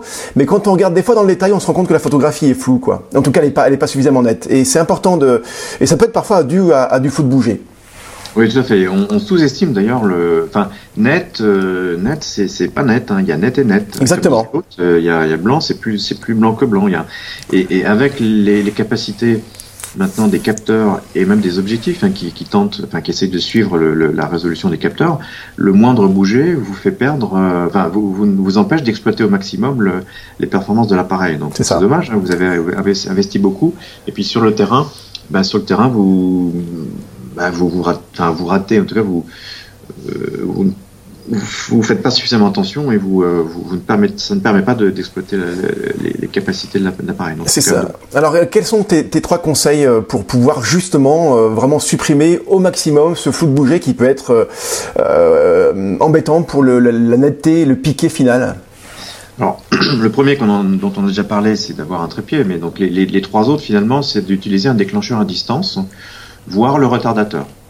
Euh, certains appareils photo ont un retardateur de 3 secondes, ce qui permet d'éviter les 10 secondes qui permettent normalement c'est un peu long, ouais. de se positionner, de se positionner de, devant la caméra, de rejoindre ses copains pour une photo de groupe. Euh, donc ça peut effectivement être un peu long, euh, d'autant que la bonne lumière dure parfois euh, très très peu de temps. Donc si, si à chaque fois qu'on prend une photo, il faut attendre 10 secondes, c'est très très énervant. Donc encore, donc, vaut mieux prendre un, un déclencheur à distance ce qui permet de, voilà, de multiplier les, les, prises de vue. Alors un conseil quand même, euh, qui est lié d'ailleurs à, la deuxième, euh, au deuxième conseil que, je donne, c'est que le flou de bouger, alors il peut être euh, induit par le, moment où on déclenche. Donc si on appuie sur le bouton, même si l'appareil est sur le trépied, ça va nécessairement faire bouger un tout petit peu l'appareil. Mais même avec un déclencheur à distance, le miroir lui-même, quand il se lève, il va, alors, ils sont prévus pour faire des photos jusqu'à euh, 3, enfin un, un, un 4 millième de seconde. Donc on imagine la rapidité de, du, du miroir. Sûr. Et le, quand le miroir bute, en fait, en, en fin de, une fois qu'il est levé, il bute en fait contre un, un sorte d'amortisseur. Mais là, ça fait bouger le, ça fait bouger le. Complètement, le, ouais. Les micro-vibrations qui sont vraiment très embêtantes pour le, pour, pour le piquer vraiment utile. utile. Oui, une micro-vibration qui ouais. dure euh, une demi-seconde ou une seconde. C'est ça, ouais. Euh, et, et, donc je conseille de déclencher une première fois. Euh, alors, je, conseille en fait d'utiliser la fonction que certains appareils photo ont. Euh, et si on veut faire de la photographie de paysage, je conseille d'acheter un, appareil photo qui a cette option, euh, une option qui consiste à relever le, enfin, à, réaliser en fait le déclenchement en deux temps. Le premier temps, c'est euh, relever le miroir. Et le deuxième temps, c'est euh, relever le, le, rideau, en fait, de faire rentrer la lumière sur le capteur. Euh, quand on photographie à main levée, ces deux opérations sont faites euh, dans le même instant. Et avec l'option euh, relever le miroir lors de la prise de vue, alors ça porte différents noms en fonction des, des constructeurs, mais ça permet en fait, dans, après un premier déclenchement, de relever le miroir. Donc on attend une ou deux secondes pour que les vibrations euh, disparaissent, et ensuite on appuie une deuxième fois pour relever le, euh, le rideau, en fait, là qui est très léger et qui n'induit quasiment aucune vibration. Et voilà, donc ces deux, cette, cette option plus le, le fait d'attendre un petit peu la fin de la vibration permet de, de, de limiter les, les, les, flux de bouger. C'est vraiment quelque chose qu'on sous-estime et qu'on connaît, euh, qu'on connaît assez peu. Effectivement, et c'est vrai que tu as souligné tout à l'heure l'importance de, des fois des investissements qu'on peut faire sur un super objectif euh, de, de, gamme pro avec un capteur qui est vraiment, qui est vraiment super bien défini. Et eh ben, on peut clairement perdre ces avantages-là chèrement gagnés, c'est le cas de le dire, avec, euh, ben voilà, avec un miroir qui n'est pas relevé et qui va euh, faire du, en se levant, qui va faire un peu de vibration et qui va perdre ces avantages-là. J'ajouterais, pour compléter ce que tu viens de dire, que la fonction live view de la, plupart des réflexes maintenant, euh, justement, on permet déjà de s'affranchir du relevé de miroir puisqu'il est de fait déjà relevé. Euh, alors pas, chez Sony, je crois, parce que la technologie est différente, mais chez Canon, Nikon, Patax avec des des, des réflexes, euh, on va dire classiques avec le miroir. Quand on utilise la, fonction Live View, le miroir est relevé pour pouvoir voir l'image sur l'écran et, et, et c'est déjà ça en moins de vibration quoi. Oui, tout à fait, tout à fait. Euh, le, le, le, deuxième conseil, que, enfin le troisième conseil que je donne, c'est de multiplier les prises de vue, parce qu'on n'est jamais trop prudent. Et euh, voilà, on pense peut-être avoir fait une bonne, euh, une photo complètement nette, mais euh, alors c'est notamment le cas quand il y a du vent, quand il y a du vent et quand vous avez posé votre trépied sur quelque chose qui est alors aussi stable que possible, mais mais pas, pas totalement non plus, parce que quand on est sur de l'herbe, bon, on a beau un peu tasser, planter, essayer de planter le trépied sur sur le sol, euh, bon, c'est pas toujours hyper, stable. Donc, euh, bah, il faut multiplier les prises de vue. Ouais, c'est ça, c'est ça. Rien, en plus, ouais, exactement. En, en, numérique, donc faut pas se, faut pas se gêner. Ouais, bien sûr. Alors évidemment, après, ça fait un peu plus de travail en post-traitement, mais des fois, ça, ça, ça vaut le coup de, de, de, faire ce, de faire ce travail-là, quoi. En tout cas, d'en avoir, d'avoir plus de, plus de quantité. C'est exactement la même chose pour l'animalier, où, euh, où on veut figer le mouvement d'un oiseau en vol, par exemple. Et bien là, c'est la même chose. Il va, il faut absolument multiplier les prises de vue pour, euh, euh comment dire, pour augmenter la chance d'avoir le comportement euh, intéressant sur, sur une des images, quoi. Frédéric, le, le, point numéro 6, on, on, va, on va là, pour le coup, parler de, de, de durée. Euh, pour la créativité, et ben en quoi la longue durée peut booster la créativité du photographe? Alors on disait à l'instant que le trépied était l'accessoire indispensable de, de, la créativité et, et précisément pour cette raison-là, c'est-à-dire que avec un trépied vous pouvez photographier euh, en, en, exposition longue. Alors une exposition longue, on se comprend, hein, c'est une exposition qui fait plus d'une demi-seconde, on va dire, hein, euh, et qui peut aller jusqu'à plusieurs dizaines de minutes, voire plusieurs heures. Il est évident qu'un trépied est, indispensable. Alors, pourquoi c'est créatif? C'est créatif parce que finalement, quand vous utilisez des expositions longues, eh bien, vous obtenez un résultat que vous ne voyez pas à l'œil nu, en fait. Euh, l'œil euh, photographie euh, quelque part ou, voit en, temps réel. Euh, alors je sais pas quelle est la fréquence du, du en, termes d'images par seconde du, du, cerveau. Je sais pas combien il est capable de traiter, mais vous voyez une vague, vous, vous voyez le, tous les détails de la vague, les, qui se euh, qui se forment, etc. Donc photographier en exposition longue, bah, ça vous permet de, de, de, de, de voir des choses ou de, de finalement réaliser une image qui, qui n'a rien à voir à ce qu'on voit d'habitude à l'œil nu. Euh, donc rien que ça, c'est euh, un petit plus que vous apportez, euh, que, que, vous apportez à votre image. Euh, alors, on peut l'utiliser de différentes manières en fonction de la durée de l'exposition. Quand on fait une exposition de quelques secondes, quelque part, on va révéler un mouvement. Euh, dans une scène, euh, de paysage, il y a souvent du mouvement. Alors pas toujours, hein, mais euh, en tout cas beaucoup plus que dans de la photographie d'architecture ou de, choses comme ça. Euh, il y, a souvent de mouvements, alors que ça peut être des, des, vagues évidemment si on est au bord de la mer ou euh, un, une cascade bien entendu. Ou les nuages, les nuages par exemple. Les nuages ou les nuages, oui. ouais. Euh, et ça peut être même le, les, les, branches d'un arbre ou euh, des, euh, des, euh, des, des, plantes qui seraient au premier plan et qui seraient, euh, donc, qui, qui, seraient en fait, qui bougent en fait à, à, à, grâce au vent. Alors j'ai pas envie de dire à cause du vent, mais plutôt grâce au vent puisque ça permet de rajouter quelque chose dans, l'image. Donc quelques secondes d'exposition, ben, vous verrez les branches bouger. Et, du coup, ça va permettre d'apporter un niveau de lecture euh, à l'image qui que vous n'auriez pas eu si euh, vous aviez déclenché en, à main levée ou à, vitesse élevée. Donc là, on peut dire qu'il y avait du vent, on peut dire que voilà, il se passait des choses en fait euh, d'intéressantes dans, dans, dans l'image. Donc sais que les, mêmes éléments, c'est-à-dire euh, les, alors notamment les, les, les vagues, etc. Euh, si vous si vous utilisez une exposition de plusieurs dizaines de secondes, plutôt que de les révéler, vous allez les faire disparaître. et, c'est notamment le cas quand vous avez des, des cascades. Euh, quand vous photographiez euh, en vitesse élevée, vous allez avoir tous les détails de, de l'eau, de, des gouttes qui s'éclatent contre les, rochers, etc.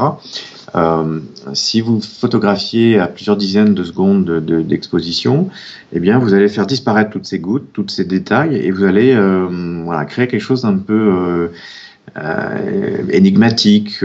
Les, les, vagues, en fait, elles sont importantes, vous photographiez pendant 30 secondes ou une minute, vous allez complètement les faire disparaître et ça va faire apparaître à la place une sorte de brouillard qui va être très, euh, très énigmatique, très, très évocateur en fait. Ça va créer des ambiances euh, vraiment très très riches. Moi j'aime beaucoup le... Alors effectivement ce que tu dis là c'est vraiment très chouette et quand tu disais booster la créativité on est vraiment là-dedans. Euh, j'aime beaucoup l'effet dufteux que ça peut, ça peut provoquer hein, quand on voit les, les, les, les, les, les défilés, c'est même pas des filets, c'est des, voilà, le flou de rivière, ça fait un effet dufteux qui est vraiment très énigmatique et cet effet dufteux va être en contraste vraiment très violent, très fort avec la pierre à côté qui elle de fait est, est restée nette évidemment parce qu'elle bouge pas. Et ce contraste, euh, vraiment dans le contraste des matières, et, c'est quelque chose qui est des fois parfois difficile à réaliser en photographie. Contraster la lumière, contraster les couleurs, c'est plus simple à mettre en œuvre, mais contraster les matières, c'est plus difficile, je trouve. Et bien là, on peut y arriver avec ce, avec ces, ces longs, ces longues pauses entre une matière très dure et une matière très, très moelleuse. Et bien c'est quelque chose qui est vraiment très riche. Et j'aime beaucoup ce genre d'image on arrive vite à, à, obtenir des, choses un peu surnaturelles. J'ai fait une photo euh, en Irlande euh, à un endroit qui s'appelle Sleehead, c'est dans le, comté de Kerry, euh, où il y avait une, des vagues de au moins d'un mètre de haut, euh, voire davantage. C'était des, des, conditions de très haute marée, il y avait beaucoup de vent. Et j'ai utilisé une exposition de 20 à 30 secondes. Et il y a beaucoup de gens qui, quand ils voient cette photo, ils pensent que ce sont des nuages en fait. Ils pensent que j'étais en, haute montagne et que j'ai pris les photos euh, au-dessus des nuages. Et, euh, et, du coup, ça, ça rajoute vraiment du mystère euh, à, à l'image et euh, voilà, ça, vraiment ça, ça interpelle. Hein, ça, et voilà, donc ça, je, je, recommande vraiment de tester. C'est très facile à faire. Exactement, c'est très facile. Il faut, il faut pas que les gens se disent ah oui, mais ça a déjà été fait, c'est un truc qui est vu et revu, la, cascade euh, avec le, long temps de pause, c'est déjà fait et refait et refait, et on s'en fiche complètement. L'intérêt, c'est de faire, se, faire plaisir sur le moment, euh, de, s'exercer, de tester des choses, et puis finalement, c'est en testant qu'on se découvre une passion pour tel ou tel point particulier. Donc, il faut vraiment le faire et, s'amuser à faire ça. Oui, et puis de toute façon, les, photos de, de cascade qui sont prises à main levée en vitesse élevée, elles sont, elles sont faites également. Hein, elles sont faites même encore encore beaucoup plus souvent. Donc, euh, quitte à choisir un sujet qui a été fait, autant choisir un sujet qui est fait moins souvent et qui est fait par des, des, gens peut-être qui connaissent un petit peu plus et qui la, la technique photo. Donc, euh, et, puis après, il y a, y, a, y, a, y a plein de façons de c'est une technique hein, qui est. C'est pas parce qu'on utilise la même technique que d'autres personnes qu'on va avoir les mêmes photos. Hein. Exactement, c'est tout à fait vrai. Ouais. Non, non, c'est une technique à la disposition des photographes qu'il faut connaître et utiliser. Alors un truc qui est vraiment très bien à faire et qu'on voit assez peu sur les forums, sur les sites de partage photo, sur, même sur Facebook, c'est le, flou de bouger des, tu l'as dit tout à l'heure, hein, des branches euh, avec le vent. Et, euh, on dit souvent euh, qu'il faut sortir par mauvais temps, c'est là où les photos sont, particulièrement pour le paysage, sont vraiment très belles à faire. Un, gros, voilà, un gros vent avec des nuages assez, assez noirs, mais surtout un gros vent qui va faire bouger tous les feuillages. Eh bien, on fait un long temps de pause de 10, 20, 30 secondes et on va avoir euh, bah, les troncs très euh, bah, évidemment très nets quoi, parce qu'un gros arbre ne bouge pas avec son tronc même s'il y a beaucoup de vent et tout le reste de, des branchages, des feuillages va être tout flou, tout euh, bah, c'est même bizarre, c'est difficile à décrire et ça peut donner des photos vraiment extraordinaires. Donc faut pas s'en priver. Oui, il faut, il faut. Alors, on peut faire 20-30 secondes. On peut aussi euh, faire une demi seconde ou une seconde parce que euh, ça, peut, euh, les effets vont être différents. Ça dépend de la force du vent, ça dépend de l'amplitude du mouvement, etc. Mais si on a des, si on photographie en automne, par exemple, euh, des, des, des, les, feuilles d'un arbre euh, bon, sur un arbre dans lequel il reste encore quelques feuilles bien jaunes, sur un fond euh, de nuages ou un fond très très foncé, eh bien utiliser une avec un peu de vent, utiliser une vitesse d'exposition d'une demi seconde ça permet de créer une, une, sorte de virgule en fait. Euh, alors que si on photographie à 20-30 secondes, là on va, on va quasiment faire disparaître la, la feuille. Et on aura donc c'est il y a vraiment une combinaison. Il faut essayer. Il faut essayer, mais il faut, savoir que quand euh, on peut faire disparaître carrément le, le, le, sujet si on si l'exposition est très longue. Donc on peut voilà. Donc du coup on le fait disparaître ce qui peut être intéressant, c'est de, aussi de, de, de de le faire apparaître, non, pas l'objet en lui-même, mais le déplacement de l'objet, comme une feuille qui bouge, etc. Donc faut, bon, faut tester. Hein, faut tester, mais, mais encore une fois, mais il faut, faut tester. Et encore une fois, on revient sur l'intention photographique. Hein, c'est toujours le, le, même, euh, comment dire, c'est vraiment la marotte. Hein. On fait pas une photo pour faire une photo, on fait une photo parce qu'on a une intention. Et si l'intention c'est de faire, comme tu disais, une virgule et de montrer le, la force du vent, ben peut-être qu'on mettra euh, euh une demi seconde parce que ça suffira. Et si on veut vraiment montrer autre chose, on mettra plus de temps. Il faut vraiment avoir une intention photographique et c'est ce qui va déterminer le réglage derrière par la suite. Écoute, j'ai fait une conférence à Paris euh, euh, au, salon de la photo il y a euh, quelques semaines maintenant, hein, novembre 2016, et j'expliquais comment faire une photographie animalière captivante. Et, pour y arriver, j'expliquais entre autres qu'il fallait montrer un comportement, en tout cas raconter une histoire dans la photographie. Et puis une personne m'a posé une question, m'a dit c'est très intéressant pour l'animalier, je vois tout à fait comment faire, mais pour le paysage, raconter une histoire avec un paysage, je vois pas trop. Et eh bien justement, le point numéro 7, Frédéric va pouvoir permettre de répondre à cette personne-là et puis peut-être à d'autres personnes aussi, quoi. Ouais, absolument. Euh, bah, raconter une histoire. Alors les histoires sont souvent euh, euh, les, histoires sont des histoires d'humains ou donc intégrer un personnage dans l'image, voire un animal. Bah, ça permet effectivement de, Alors, ça peut être un animal, ça peut être une pomme de pain, je sais pas, ça peut être quelque chose qui, qui, qui, va interpeller et qui va permettre de, de, ouais, de, de raconter une histoire. Donc, euh, euh les chemins, c'est très intéressant. Il y en a beaucoup dans les paysages des chemins. Euh, si vous intégrez un chemin finalement dans le dans le paysage, bah, l'œil va suivre le chemin, puis on va se demander ce qu'il y a au bout du chemin. Enfin, voilà, c'est des, des, petites choses qui peuvent euh, qui peuvent vraiment rajouter de la alors déjà concrètement, ça rajoute, au-delà de, de, rajouter, de, de, de, de, raconter une histoire, déjà ça permet d'obtenir un point d'accroche, d'insérer un point d'accroche dans l'image.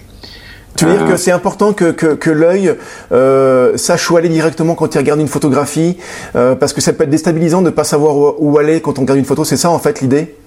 Oui, alors c'est un des secrets de la composition que de, de, de, de permettre à l'œil de rentrer dans l'image. On le verra tout à l'heure, bah, juste après, sur le, le, le, le, conseil suivant qui consiste à intégrer un premier plan dans l'image. Le, secret de la composition, c'est d'aider en fait le spectateur à rentrer dans l'image et de le de, de, le capter en fait, de, de, de faire en sorte qu'il n'ait plus, n'ait plus envie de, de, sortir de l'image et qu'il soit un peu euh, hypnotisé par cette image, qu'il, qu'il l'interpelle, qu'il il va regarder des détails, il va, il va naviguer dans l'image. Il n'y aura aucun élément qui va l'inviter à sortir dans l'image. Et le point d'accroche, c'est un des éléments qui va, qui va l'aider à rentrer dans l'image et à, rester dans l'image. Alors, faire attention à ce que le point de vue, le, le, personnage, l'animal ou le, ce qu'on rajoute en fait dans le, dans le, dans le paysage soit d'une taille euh, réduite. Parce que si on, on intègre euh, un, un, humain qui fait le, un tiers de l'image, ça, ça, va finir en portrait. Si Effectivement, c'est plus l'idée. On, on, sort du cadre du paysage, ouais. Et pareil pour la pour le. Si vous intégrez un animal qui prend le, la moitié de l'image, c'est de la photo de animalière. Euh, donc euh, voilà, il faut il faut que le, le point d'accroche soit plutôt petit. Alors, il faut que ce soit visible hein, en même temps. Donc, euh, si vous mettez un humain euh, bon, très petit qui peut faire je sais pas, un centimètre par exemple sur une, euh, une feuille à 4 c'est largement suffisant s'il est contrasté, s'il est en contre-jour. Là, on va très rapidement le voir. Euh, alors, il peut être, euh, moi j'aime moins parce que ça fait un peu téléphoner. Il peut avoir des habits rouges.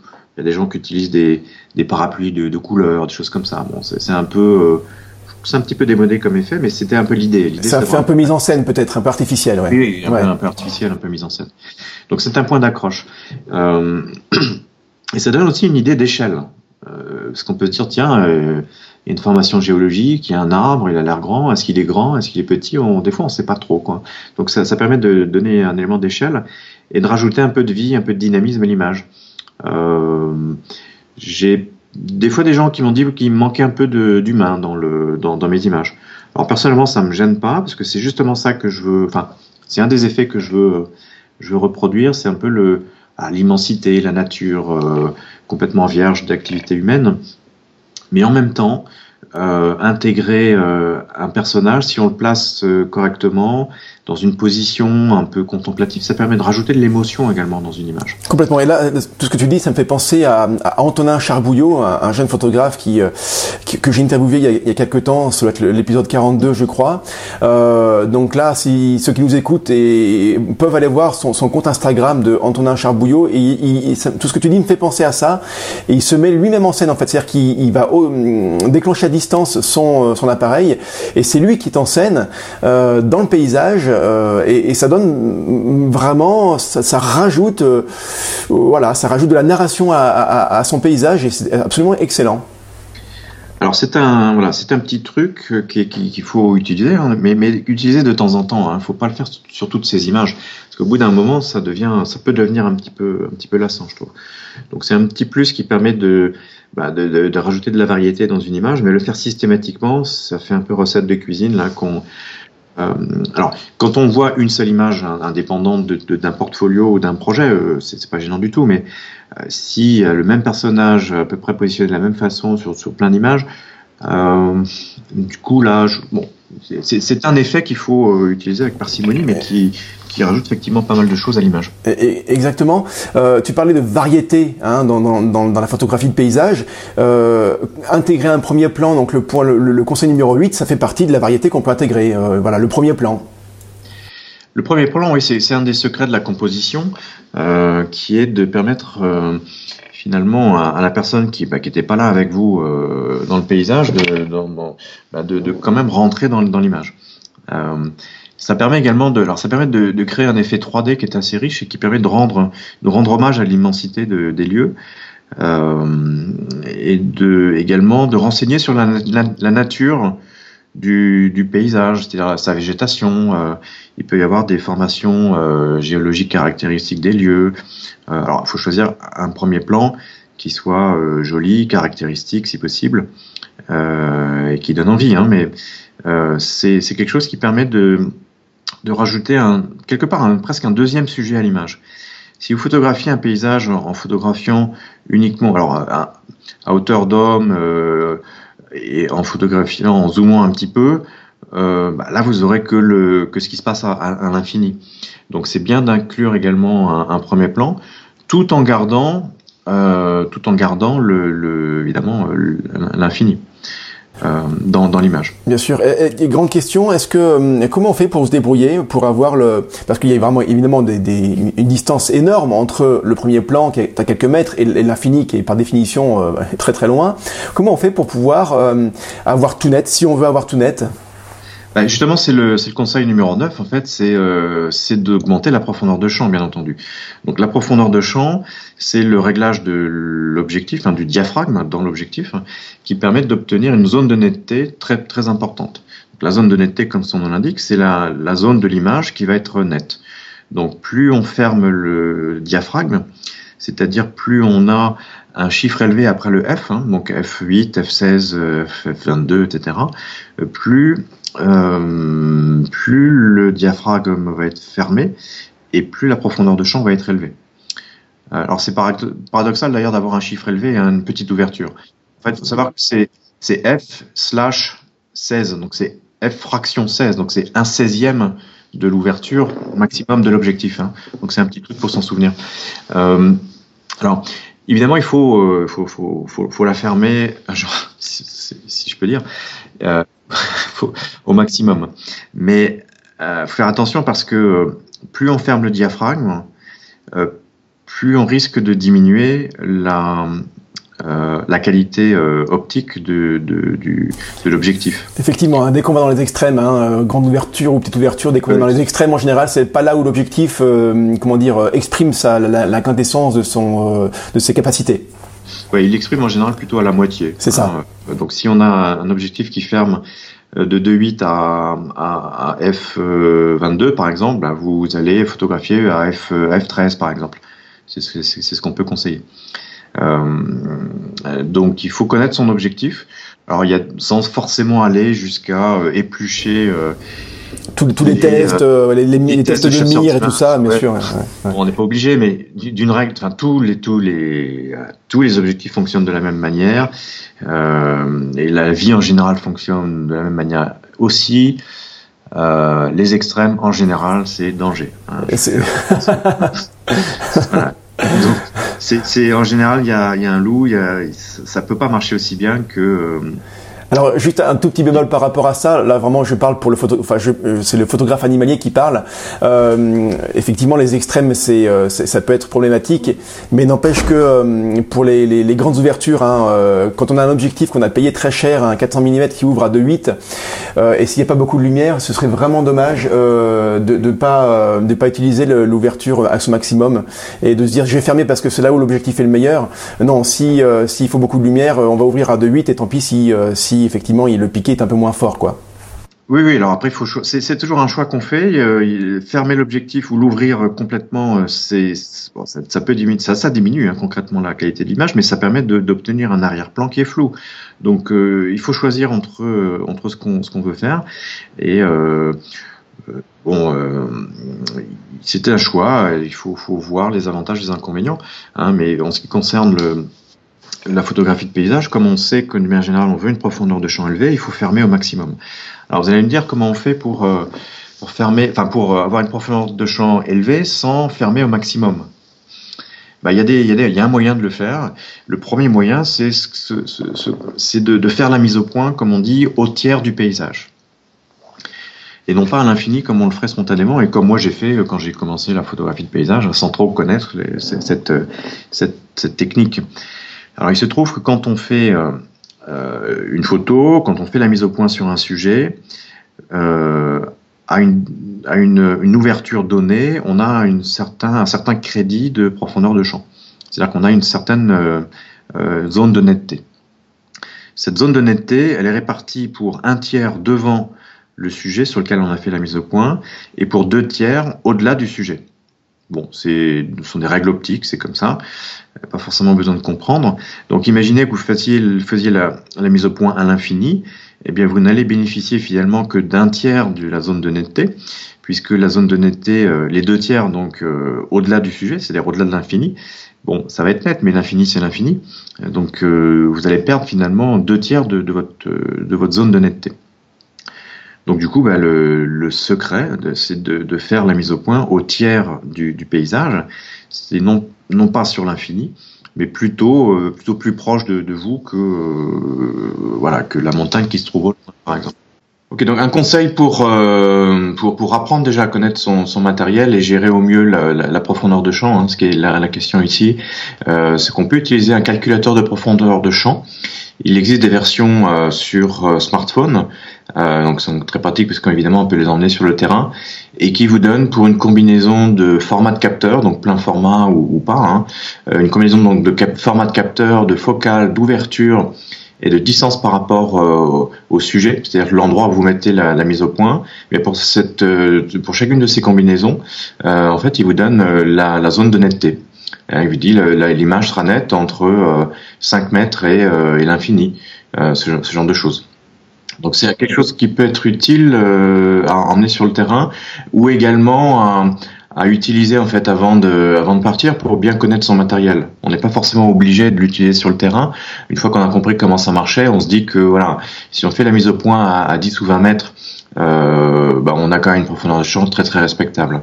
Euh, c'est utilisé dans des cas extrêmes euh, où on doit avoir, euh, si on veut un, mettre en premier plan par exemple une fleur euh, ou une roche euh, particulière euh, à 10 ou 20 cm de l'appareil photo, là, là vraiment, il y a, il y a on, peut être limité en profondeur de champ, donc ça peut être utile dans, dans ces, dans ces conditions-là. Oui, et puis c'est vrai qu'on on en revient à ce qu'on disait tout à l'heure, c'est-à-dire que euh, on, est toujours dans la même logique, à savoir euh, prendre le temps de, de, de, faire la belle photo, et ça fait partie de, de, de cet état d'esprit où on se pose, on on calcule, voilà, on prend le temps de, bien faire les choses. Après, si on n'a pas envie de trop se prendre la tête, ou si on n'a peut-être pas le temps non plus d'ailleurs, il faut savoir qu'avec un objectif grand angle, euh, si, et si on utilise une ouverture, euh, je veux dire, voilà, intermédiaire à f11 par exemple, la zone de netteté est quand même assez large et il y a peu de chances que voilà qu'on se trompe euh, si on ne prend pas le temps de faire tous ces calculs là, quoi. Euh, Frédéric, on va aborder le dixième et dernier point. Euh, et là, c'est vrai que c'est un, un, conseil qu'on peut qu'on peut lire assez souvent, et je pense que ceux qui s'intéressent à la photo arrivent à, à, voir régulièrement ce genre de conseils. Euh, mais c'est bien, je pense, de, de vraiment insister là-dessus parce que c'est ce qui permet d'avoir une photo qui soit extraordinaire. Il s'agit du, euh, du photographier euh, avant le, le, lever de soleil et de continuer après le coucher. Alors, qu'est-ce que tu peux, est-ce que tu peux développer ce, cette notion de avant le lever et de continuer après le coucher? Est-ce que ça, ça peut paraître même surprenant en fait? Bah, tout à fait. D'ailleurs, les, moi-même, quand j'ai commencé la photographie de paysage, j'étais euh, euh, très intéressé, comme beaucoup, par les, couchers de soleil. Hein. C'est des moments, euh, des, des, moments euh, qui sont souvent pleins de surprises et de, de, de magie. Euh, maintenant, et c'est ce qu'on appelle en anglais les, les, les golden hours. Donc, c'est les, les, heures, les heures en or. Donc, effectivement, c'est en général une, une heure ou une demi-heure, une heure avant le coucher du soleil et petit quelques minutes après. et alors, je tiens d'ailleurs au passage à, à, dire que les couchers de soleil sont beaucoup plus souvent photographiés que les levées de soleil, hein, pour des raisons évidentes. C'est-à-dire qu'il faut se lever tôt quand même. Surtout l'été, l'été c'est absolument terrible. Et l'été c'est terrible et, a fortiori quand on est dans les pays du Nord, il faut parfois se lever très très tôt, 3 heures, 4 heures du matin, donc euh, ça, ça peut se comprendre. Tu veux dire qu'en si en, Écosse, en, Écosse, par, je oui, coupe, Fred, mais en Écosse par exemple, euh, voilà, le, la, la différence de quelques milliers de kilomètres par rapport à la France joue sur aussi plusieurs heures de décalage au niveau du lever de soleil? Ah oui, là on perd, euh, j'ai pas les calculs en tête, hein, mais je perdre de, deux ou trois heures de, on, enfin on gagne en fait, c'est oui. en, en, en, été. L'hiver c'est l'inverse, mais en été on peut gagner trois ou quatre heures de de, de lumière. Hein. Ah ouais, largement. Donc ça veut dire qu'il y a un décalage de au moins d'une heure ou deux en été euh, par rapport à l'heure de à l'heure de lever du soleil. Ouais. Donc si on prend euh, si on prend ces vacances de, de, de photos en famille, euh, en tout cas de, de, vacances en famille dans les pays du Nord, il faudra intégrer ce paramètre-là dans ses euh, dans son emploi du temps, quoi. Oui, oui, mais je crois que personne vous en voudra de, de faire des photos pendant que tout le monde est au lit. Hein, donc ça, je pense que c'est quelque chose qui peut être facilement négociable. C'est ça, ouais, à condition d'être après frais dispo pour la journée, quoi. Ah oui, alors vous aurez peut-être besoin effectivement de faire une sieste, et là, ça va peut-être pas caler avec, euh, avec l'emploi du temps de la famille. Ouais. Mais bon, disons que voilà, c'est, il faut savoir que si vous euh, photographiez le coucher de soleil et le lever de soleil, vous allez multiplier quasiment par deux vos chances d'avoir des, de, de, la belle lumière. Donc c'est quelque chose qu'on apprend, euh, qu'on apprend et qui euh, bah, finalement qui est tellement qui, est tellement riche et qui est tellement qui vous offre tellement de surprises qu'on finit finalement par le par se, se décider à se lever et ce n'est plus du tout un effort après. Ouais, bien sûr.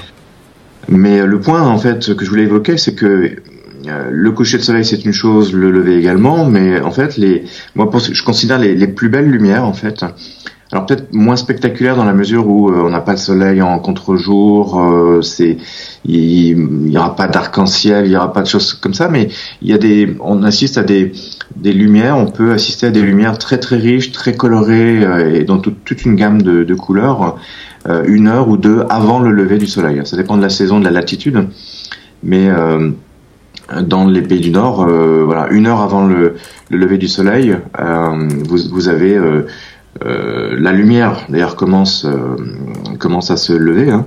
Il ne fait pas jour, il fait jour bien avant le lever du soleil. Oui. Enfin, on, le, on, le, sait, mais oui. euh, mais, mais c'est une réalité. Et euh, avant même qu'il fasse complètement jour, eh bien on passe par toute une série de couleurs. Et moi, la couleur que j'apprécie le, le, plus, c'est l'or bleu. C'est une, une heure très particulière. Alors on dit entre chien et loup. C'est-à-dire que c'est si on est le matin, c'est une heure euh, pendant laquelle il fait pas encore. Alors une heure, ça, peut durer un quart d'heure, une demi-heure, trois quarts d'heure, hein, ça dépend des, saisons et des pays. Mais c'est une heure où il fait plus nuit, mais il fait pas encore jour.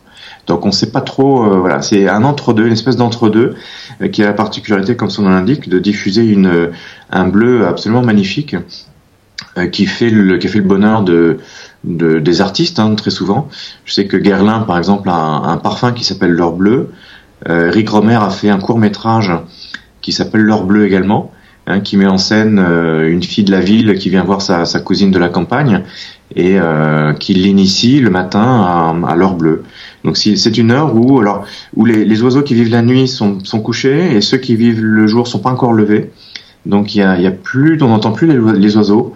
Euh, il peut y avoir la, la, rosée, etc., qui, qui sublime les parfums de, des, des fleurs, etc. Donc c'est vraiment un, un moment très très poétique qui est euh, bah, qu'il faut euh, qu'il faut pas dont il faut pas sous-estimer la, la, la, puissance photographique en fait. Et, et, la puissance photographique et puis en plus le moment passé euh, est, est, est, absolument formidable. C'est-à-dire qu'on se retrouve euh, seul, euh, ce serait presque un moment de méditation finalement. Alors il faut pas oublier la photo bien sûr, mais ce moment-là de, de, de, de vie d'expérience vécue est vraiment formidable. Et ça me fait penser un petit peu ce que tu dis au moment juste après les orages d'été où il y a la, vie a été vraiment a été bouleversée. Euh, pendant pendant quelques grosses dizaines de minutes et puis d'un coup ça se calme, ça s'arrête et là et là c'est c'est une ambiance qui est absolument particulière et ce que tu dis là sur l'heure bleue ça me fait penser à cette ambiance aussi d'après orage.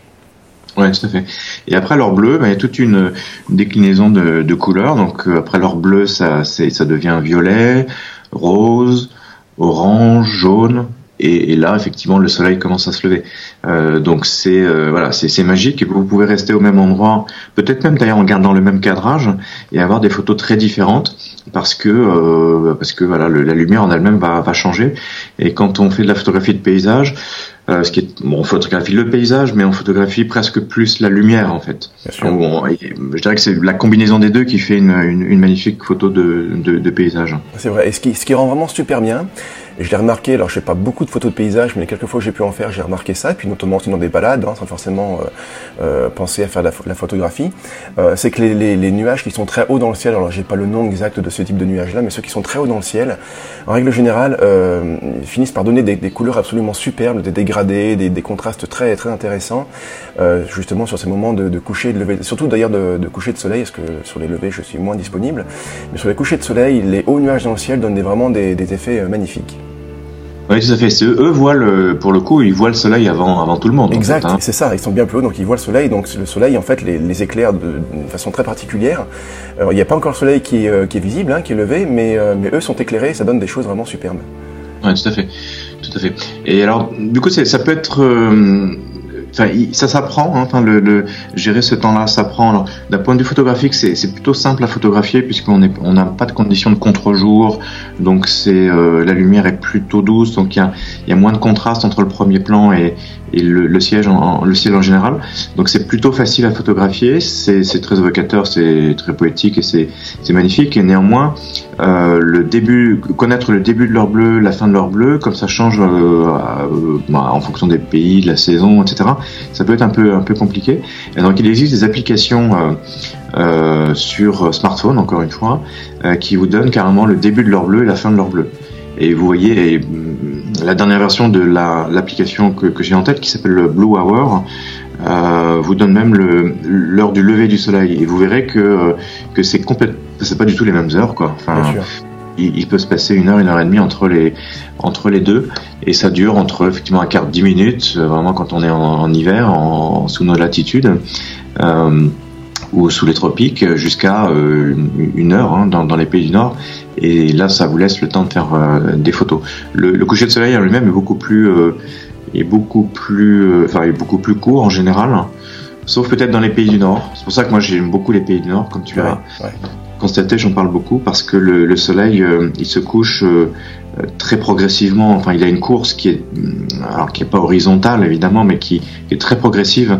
Euh, et à certaines dates d'ailleurs de en été en gros, hein, on était autour du solstice d'été, il se couche même carrément pas. On a le on a le, le ce qu'on appelle le soleil euh, le soleil de minuit, c'est qu'à minuit il fait encore jour et on voit encore le soleil. Donc ça c'est au-delà du cercle polaire. Donc là il y a voilà, il y a plein plein de choses à connaître sur le, la lumière, le, la combinaison des, de la date du, du soleil, etc. Euh... On, revient, on revient à ce que tu disais au, au tout début d'ailleurs, hein, c'est la planification du, du, du voyage, c'est-à-dire que rien ne s'improvise. Euh, et encore une fois, par rapport à l'heure bleue par exemple, il suffit pas de se dire allez je me lève tôt pour photographier la belle lumière, c'est précisément à quelle heure pour être sur place à quelle heure et, euh, et puis être prêt à la bonne heure parce que, parce que voilà, rien ne s'improvise et, euh, et, et d'où l'intérêt de, de bien prévoir à l'avance. quoi. Exactement. Exactement. C'est le secret vraiment de, oui. de, la, de la réussite en termes de, de photographie de paysage. Alors euh, Frédéric, tout ce que tu viens d'aborder là euh, se trouve dans la formation, la photo de paysage que tu as faite sur euh, avec Studio Gemini. Alors avant d'en parler précisément, euh, pour ceux qui ne savent pas ce que c'est que Studio Gemini, est-ce que tu peux nous dire précisément ce que c'est, s'il te plaît?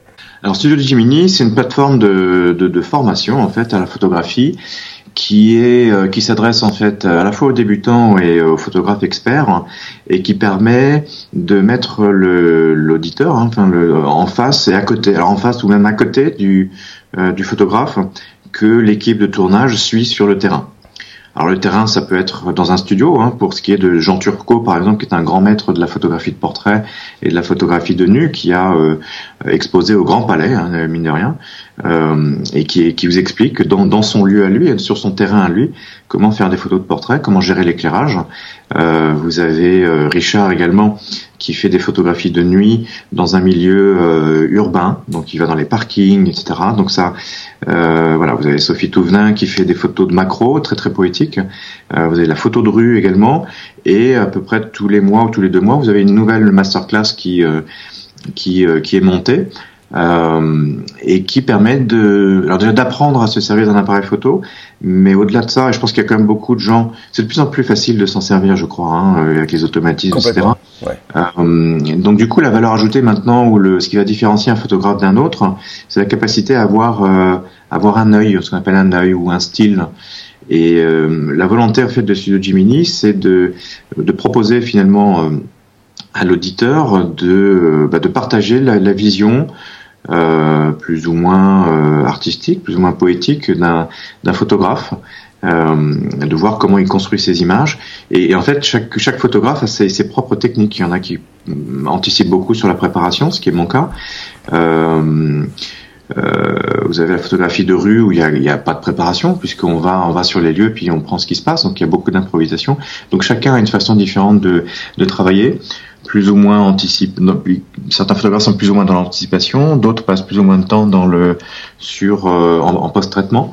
Euh, donc ça montre qu'il n'y a pas qu'une seule façon de faire de la photo et qu'il y a plein de styles différents et que l'idée, voilà, c'est de d'essayer de, de euh, montrer en fait à l'auditeur comment comment tout ça se passe et quels sont les univers des, des photographes avec une, une, vraie identité. Alors je, je sais que toi euh, euh, que tu vas tu vas pas forcément être d'accord avec ce que je vais dire mais mais pourtant c'est la c'est l'arrêté masterclass hein, littéralement ça veut dire en français la la, la classe des maîtres hein, et et, euh, et c'est vrai que le parti pris de Studio Gemini c'est ça c'est de faire appel à des à des maîtres dans leur domaine. donc je disais que tu n'avais pas d'accord parce que je, je, je, voilà je sais apparemment que tu vas pas te considérer comme un maître et pour pourtant, et pourtant tu es, tu es une référence dans ton domaine. Et euh, voilà, donc je trouve deux points qui font la force de Studio Gemini. Euh, c'est de faire appel à des, à des maîtres dans leur domaine, et, et c'est également de, de, de, voilà de faire un, des, des, des, cours vidéo, des cours filmés qui sont vraiment très esthétiques. Je veux dire, c'est le, le, le cours en lui-même est agréable à regarder. Au-delà du, contenu, euh, qui est forcément euh, super intéressant évidemment, la forme euh, est, euh, également très très léchée quoi, et c'est un vrai plaisir. Voilà, donc donc toi tu as participé évidemment, tu as tu as créé le contenu de la photographie de paysage. comment on fait pour, eh bien tout simplement pour voilà pour aller voir ce qui se passe dans le cours de la photographie de paysage que tu as fait? Ah bah, il suffit d'aller sur studio-gemini.com ou .fr Exactement, et euh, bah, vous aurez toutes les instructions. Donc évidemment, c'est un contenu. Il y a une partie du contenu qui est accessible à tous, et puis euh, parce que, comme tu le disais, il y a beaucoup de soins est importés à la, à la, fabrication de ces de ces cours. Il y a un contenu payant qui, euh, somme, somme toute, est assez raisonnable compte tenu des, des, de ce qu'on observe sur le marché, euh, et, et, donc euh, vous aurez accès en fait à, à toute la préparation. Euh, euh, alors pour ceux qui préparent, ce qui est mon cas, euh, sûr que pour la photographie de rue, il y avait moins de préparation, mais en fait vous avez des, cours qui en général sont en, trois parties. Donc il y a une préparation, il y a la photographie euh, sur le terrain. Donc vous êtes en fait euh, à côté du, du photographe qui vous explique ce qu'il est en train de faire. Donc euh, en l'occurrence pour moi j'avais un micro cravate et à chaque fois que je prends une décision, à chaque fois que je fais un réglage, j'explique concrètement ce que je suis en train de faire et les raisons qui ont euh, qui m'ont fait choisir ce tel type de réglage ou ou tel ou tel type de de cadrage ou de positionnement.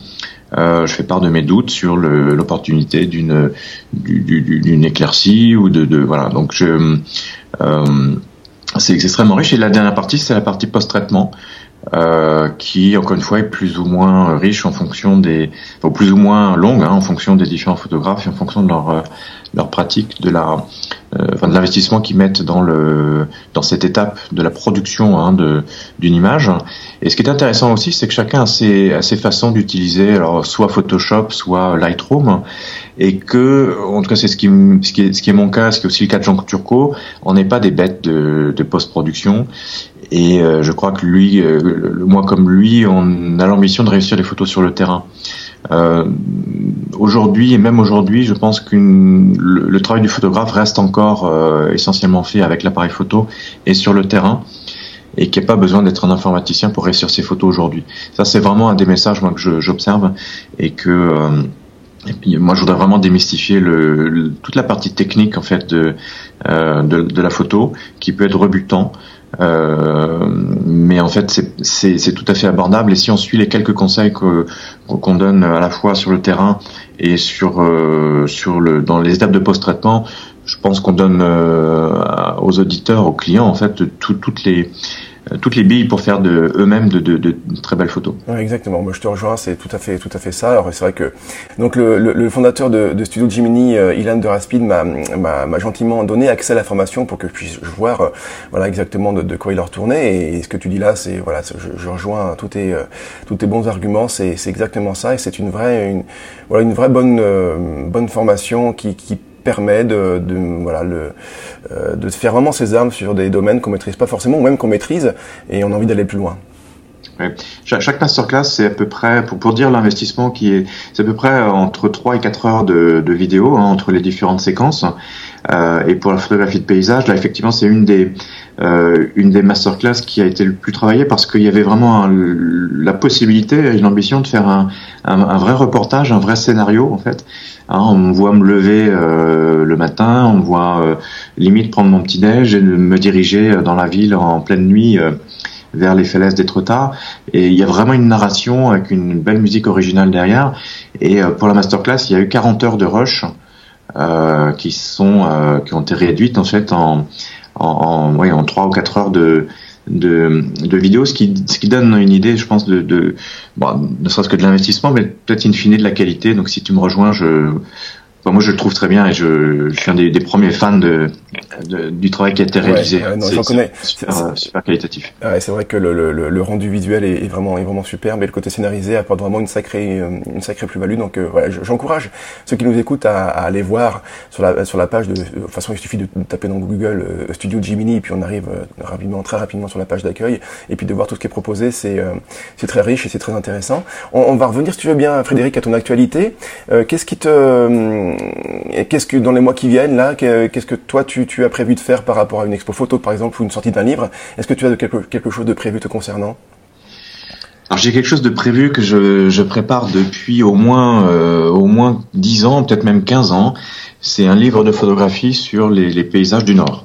D'accord. Tu as mentionné mon site tout à l'heure, euh, qui, bon, qui est certes un petit peu en jachère, mais dans le titre, c'est euh, Paysage du Nord, en fait. Euh, c'est vraiment mon euh, mon projet.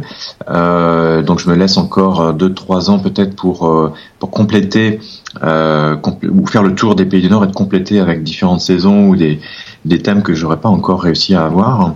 à plus court terme, le monde de la photo, donc le magazine Le Monde de la photo va sortir un euh, un article euh, sur Studio Gemini et sur euh, ma pratique de la photo. Donc deux interviews croisées de six pages. Ça, j'ai vu le, le, PDF, ça va être assez joli. Et puis, et puis peut-être également dans le même journal un, un numéro spécial de 160 pages sur le, la photographie de paysage. Donc ça c'est pour plus tard, c'est en c'est en discussion, mais voilà pas mal de choses, pas mal de choses, et également un voyage. Euh, je suis tombé, alors je, voilà, je suis tombé sur une photo de, euh, Dark Edges. C'est une une route en fait qui est euh, entourée euh, de, je crois que ce sont des hêtres, des, des, arbres qui ont 300 ans et qui sont absolument magnifiques, qui est en Irlande du Nord. Euh, et quand j'ai vu cette photo, je me suis dit waouh, il faut que il faut que je l'ai celle-là. Donc le pouvoir, le pouvoir de l'image, euh, voilà, c'est fort quoi. C'est-à-dire qu'une photo te, te dit, te, te, te, fait très envie euh, d'aller à un endroit à tel point que tu y vas quoi. Tu finis par y aller. Ouais, je vais construire mon projet, comme je disais au tout début de l'interview, je vais construire ce projet-là autour d'une photo Alors je sais qu'il y a plein d'autres choses à voir en Irlande du Nord. Hein.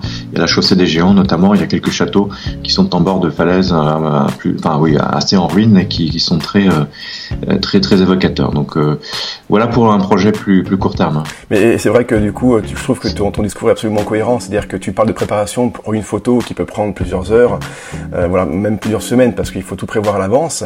Et, et, tu vas, tu pousses le, le vice entre guillemets jusque jusque voilà au point de, de préparer ton livre photo sur sur voilà plusieurs années, même des dizaines d'années.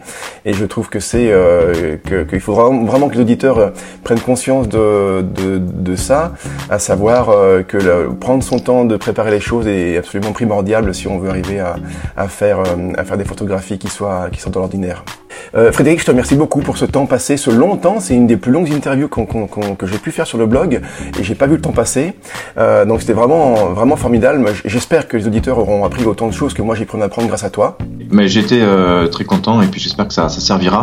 Et je serais très heureux de voir euh, peut-être dans les commentaires les, les photos euh, les photos qu'ont réalisé les, les auditeurs grâce à grâce à mes conseils. Eh bien écoute, c'est une bonne idée. Effectivement, j'invite vraiment ceux qui nous écoutent là à retourner sur le site oxonature.com d'aller sur la page de ton interview et de, de poster des, des, des photographies, euh, de, de leurs photographies. Et puis ce sera un, vrai échange. Ce sera avec plaisir que je pourrai commenter. Et toi, si tu veux bien, Frédéric également, commenter les, les, les, les photos postées par les, euh, par les auditeurs. Merci beaucoup, Frédéric. Ok, merci Régis.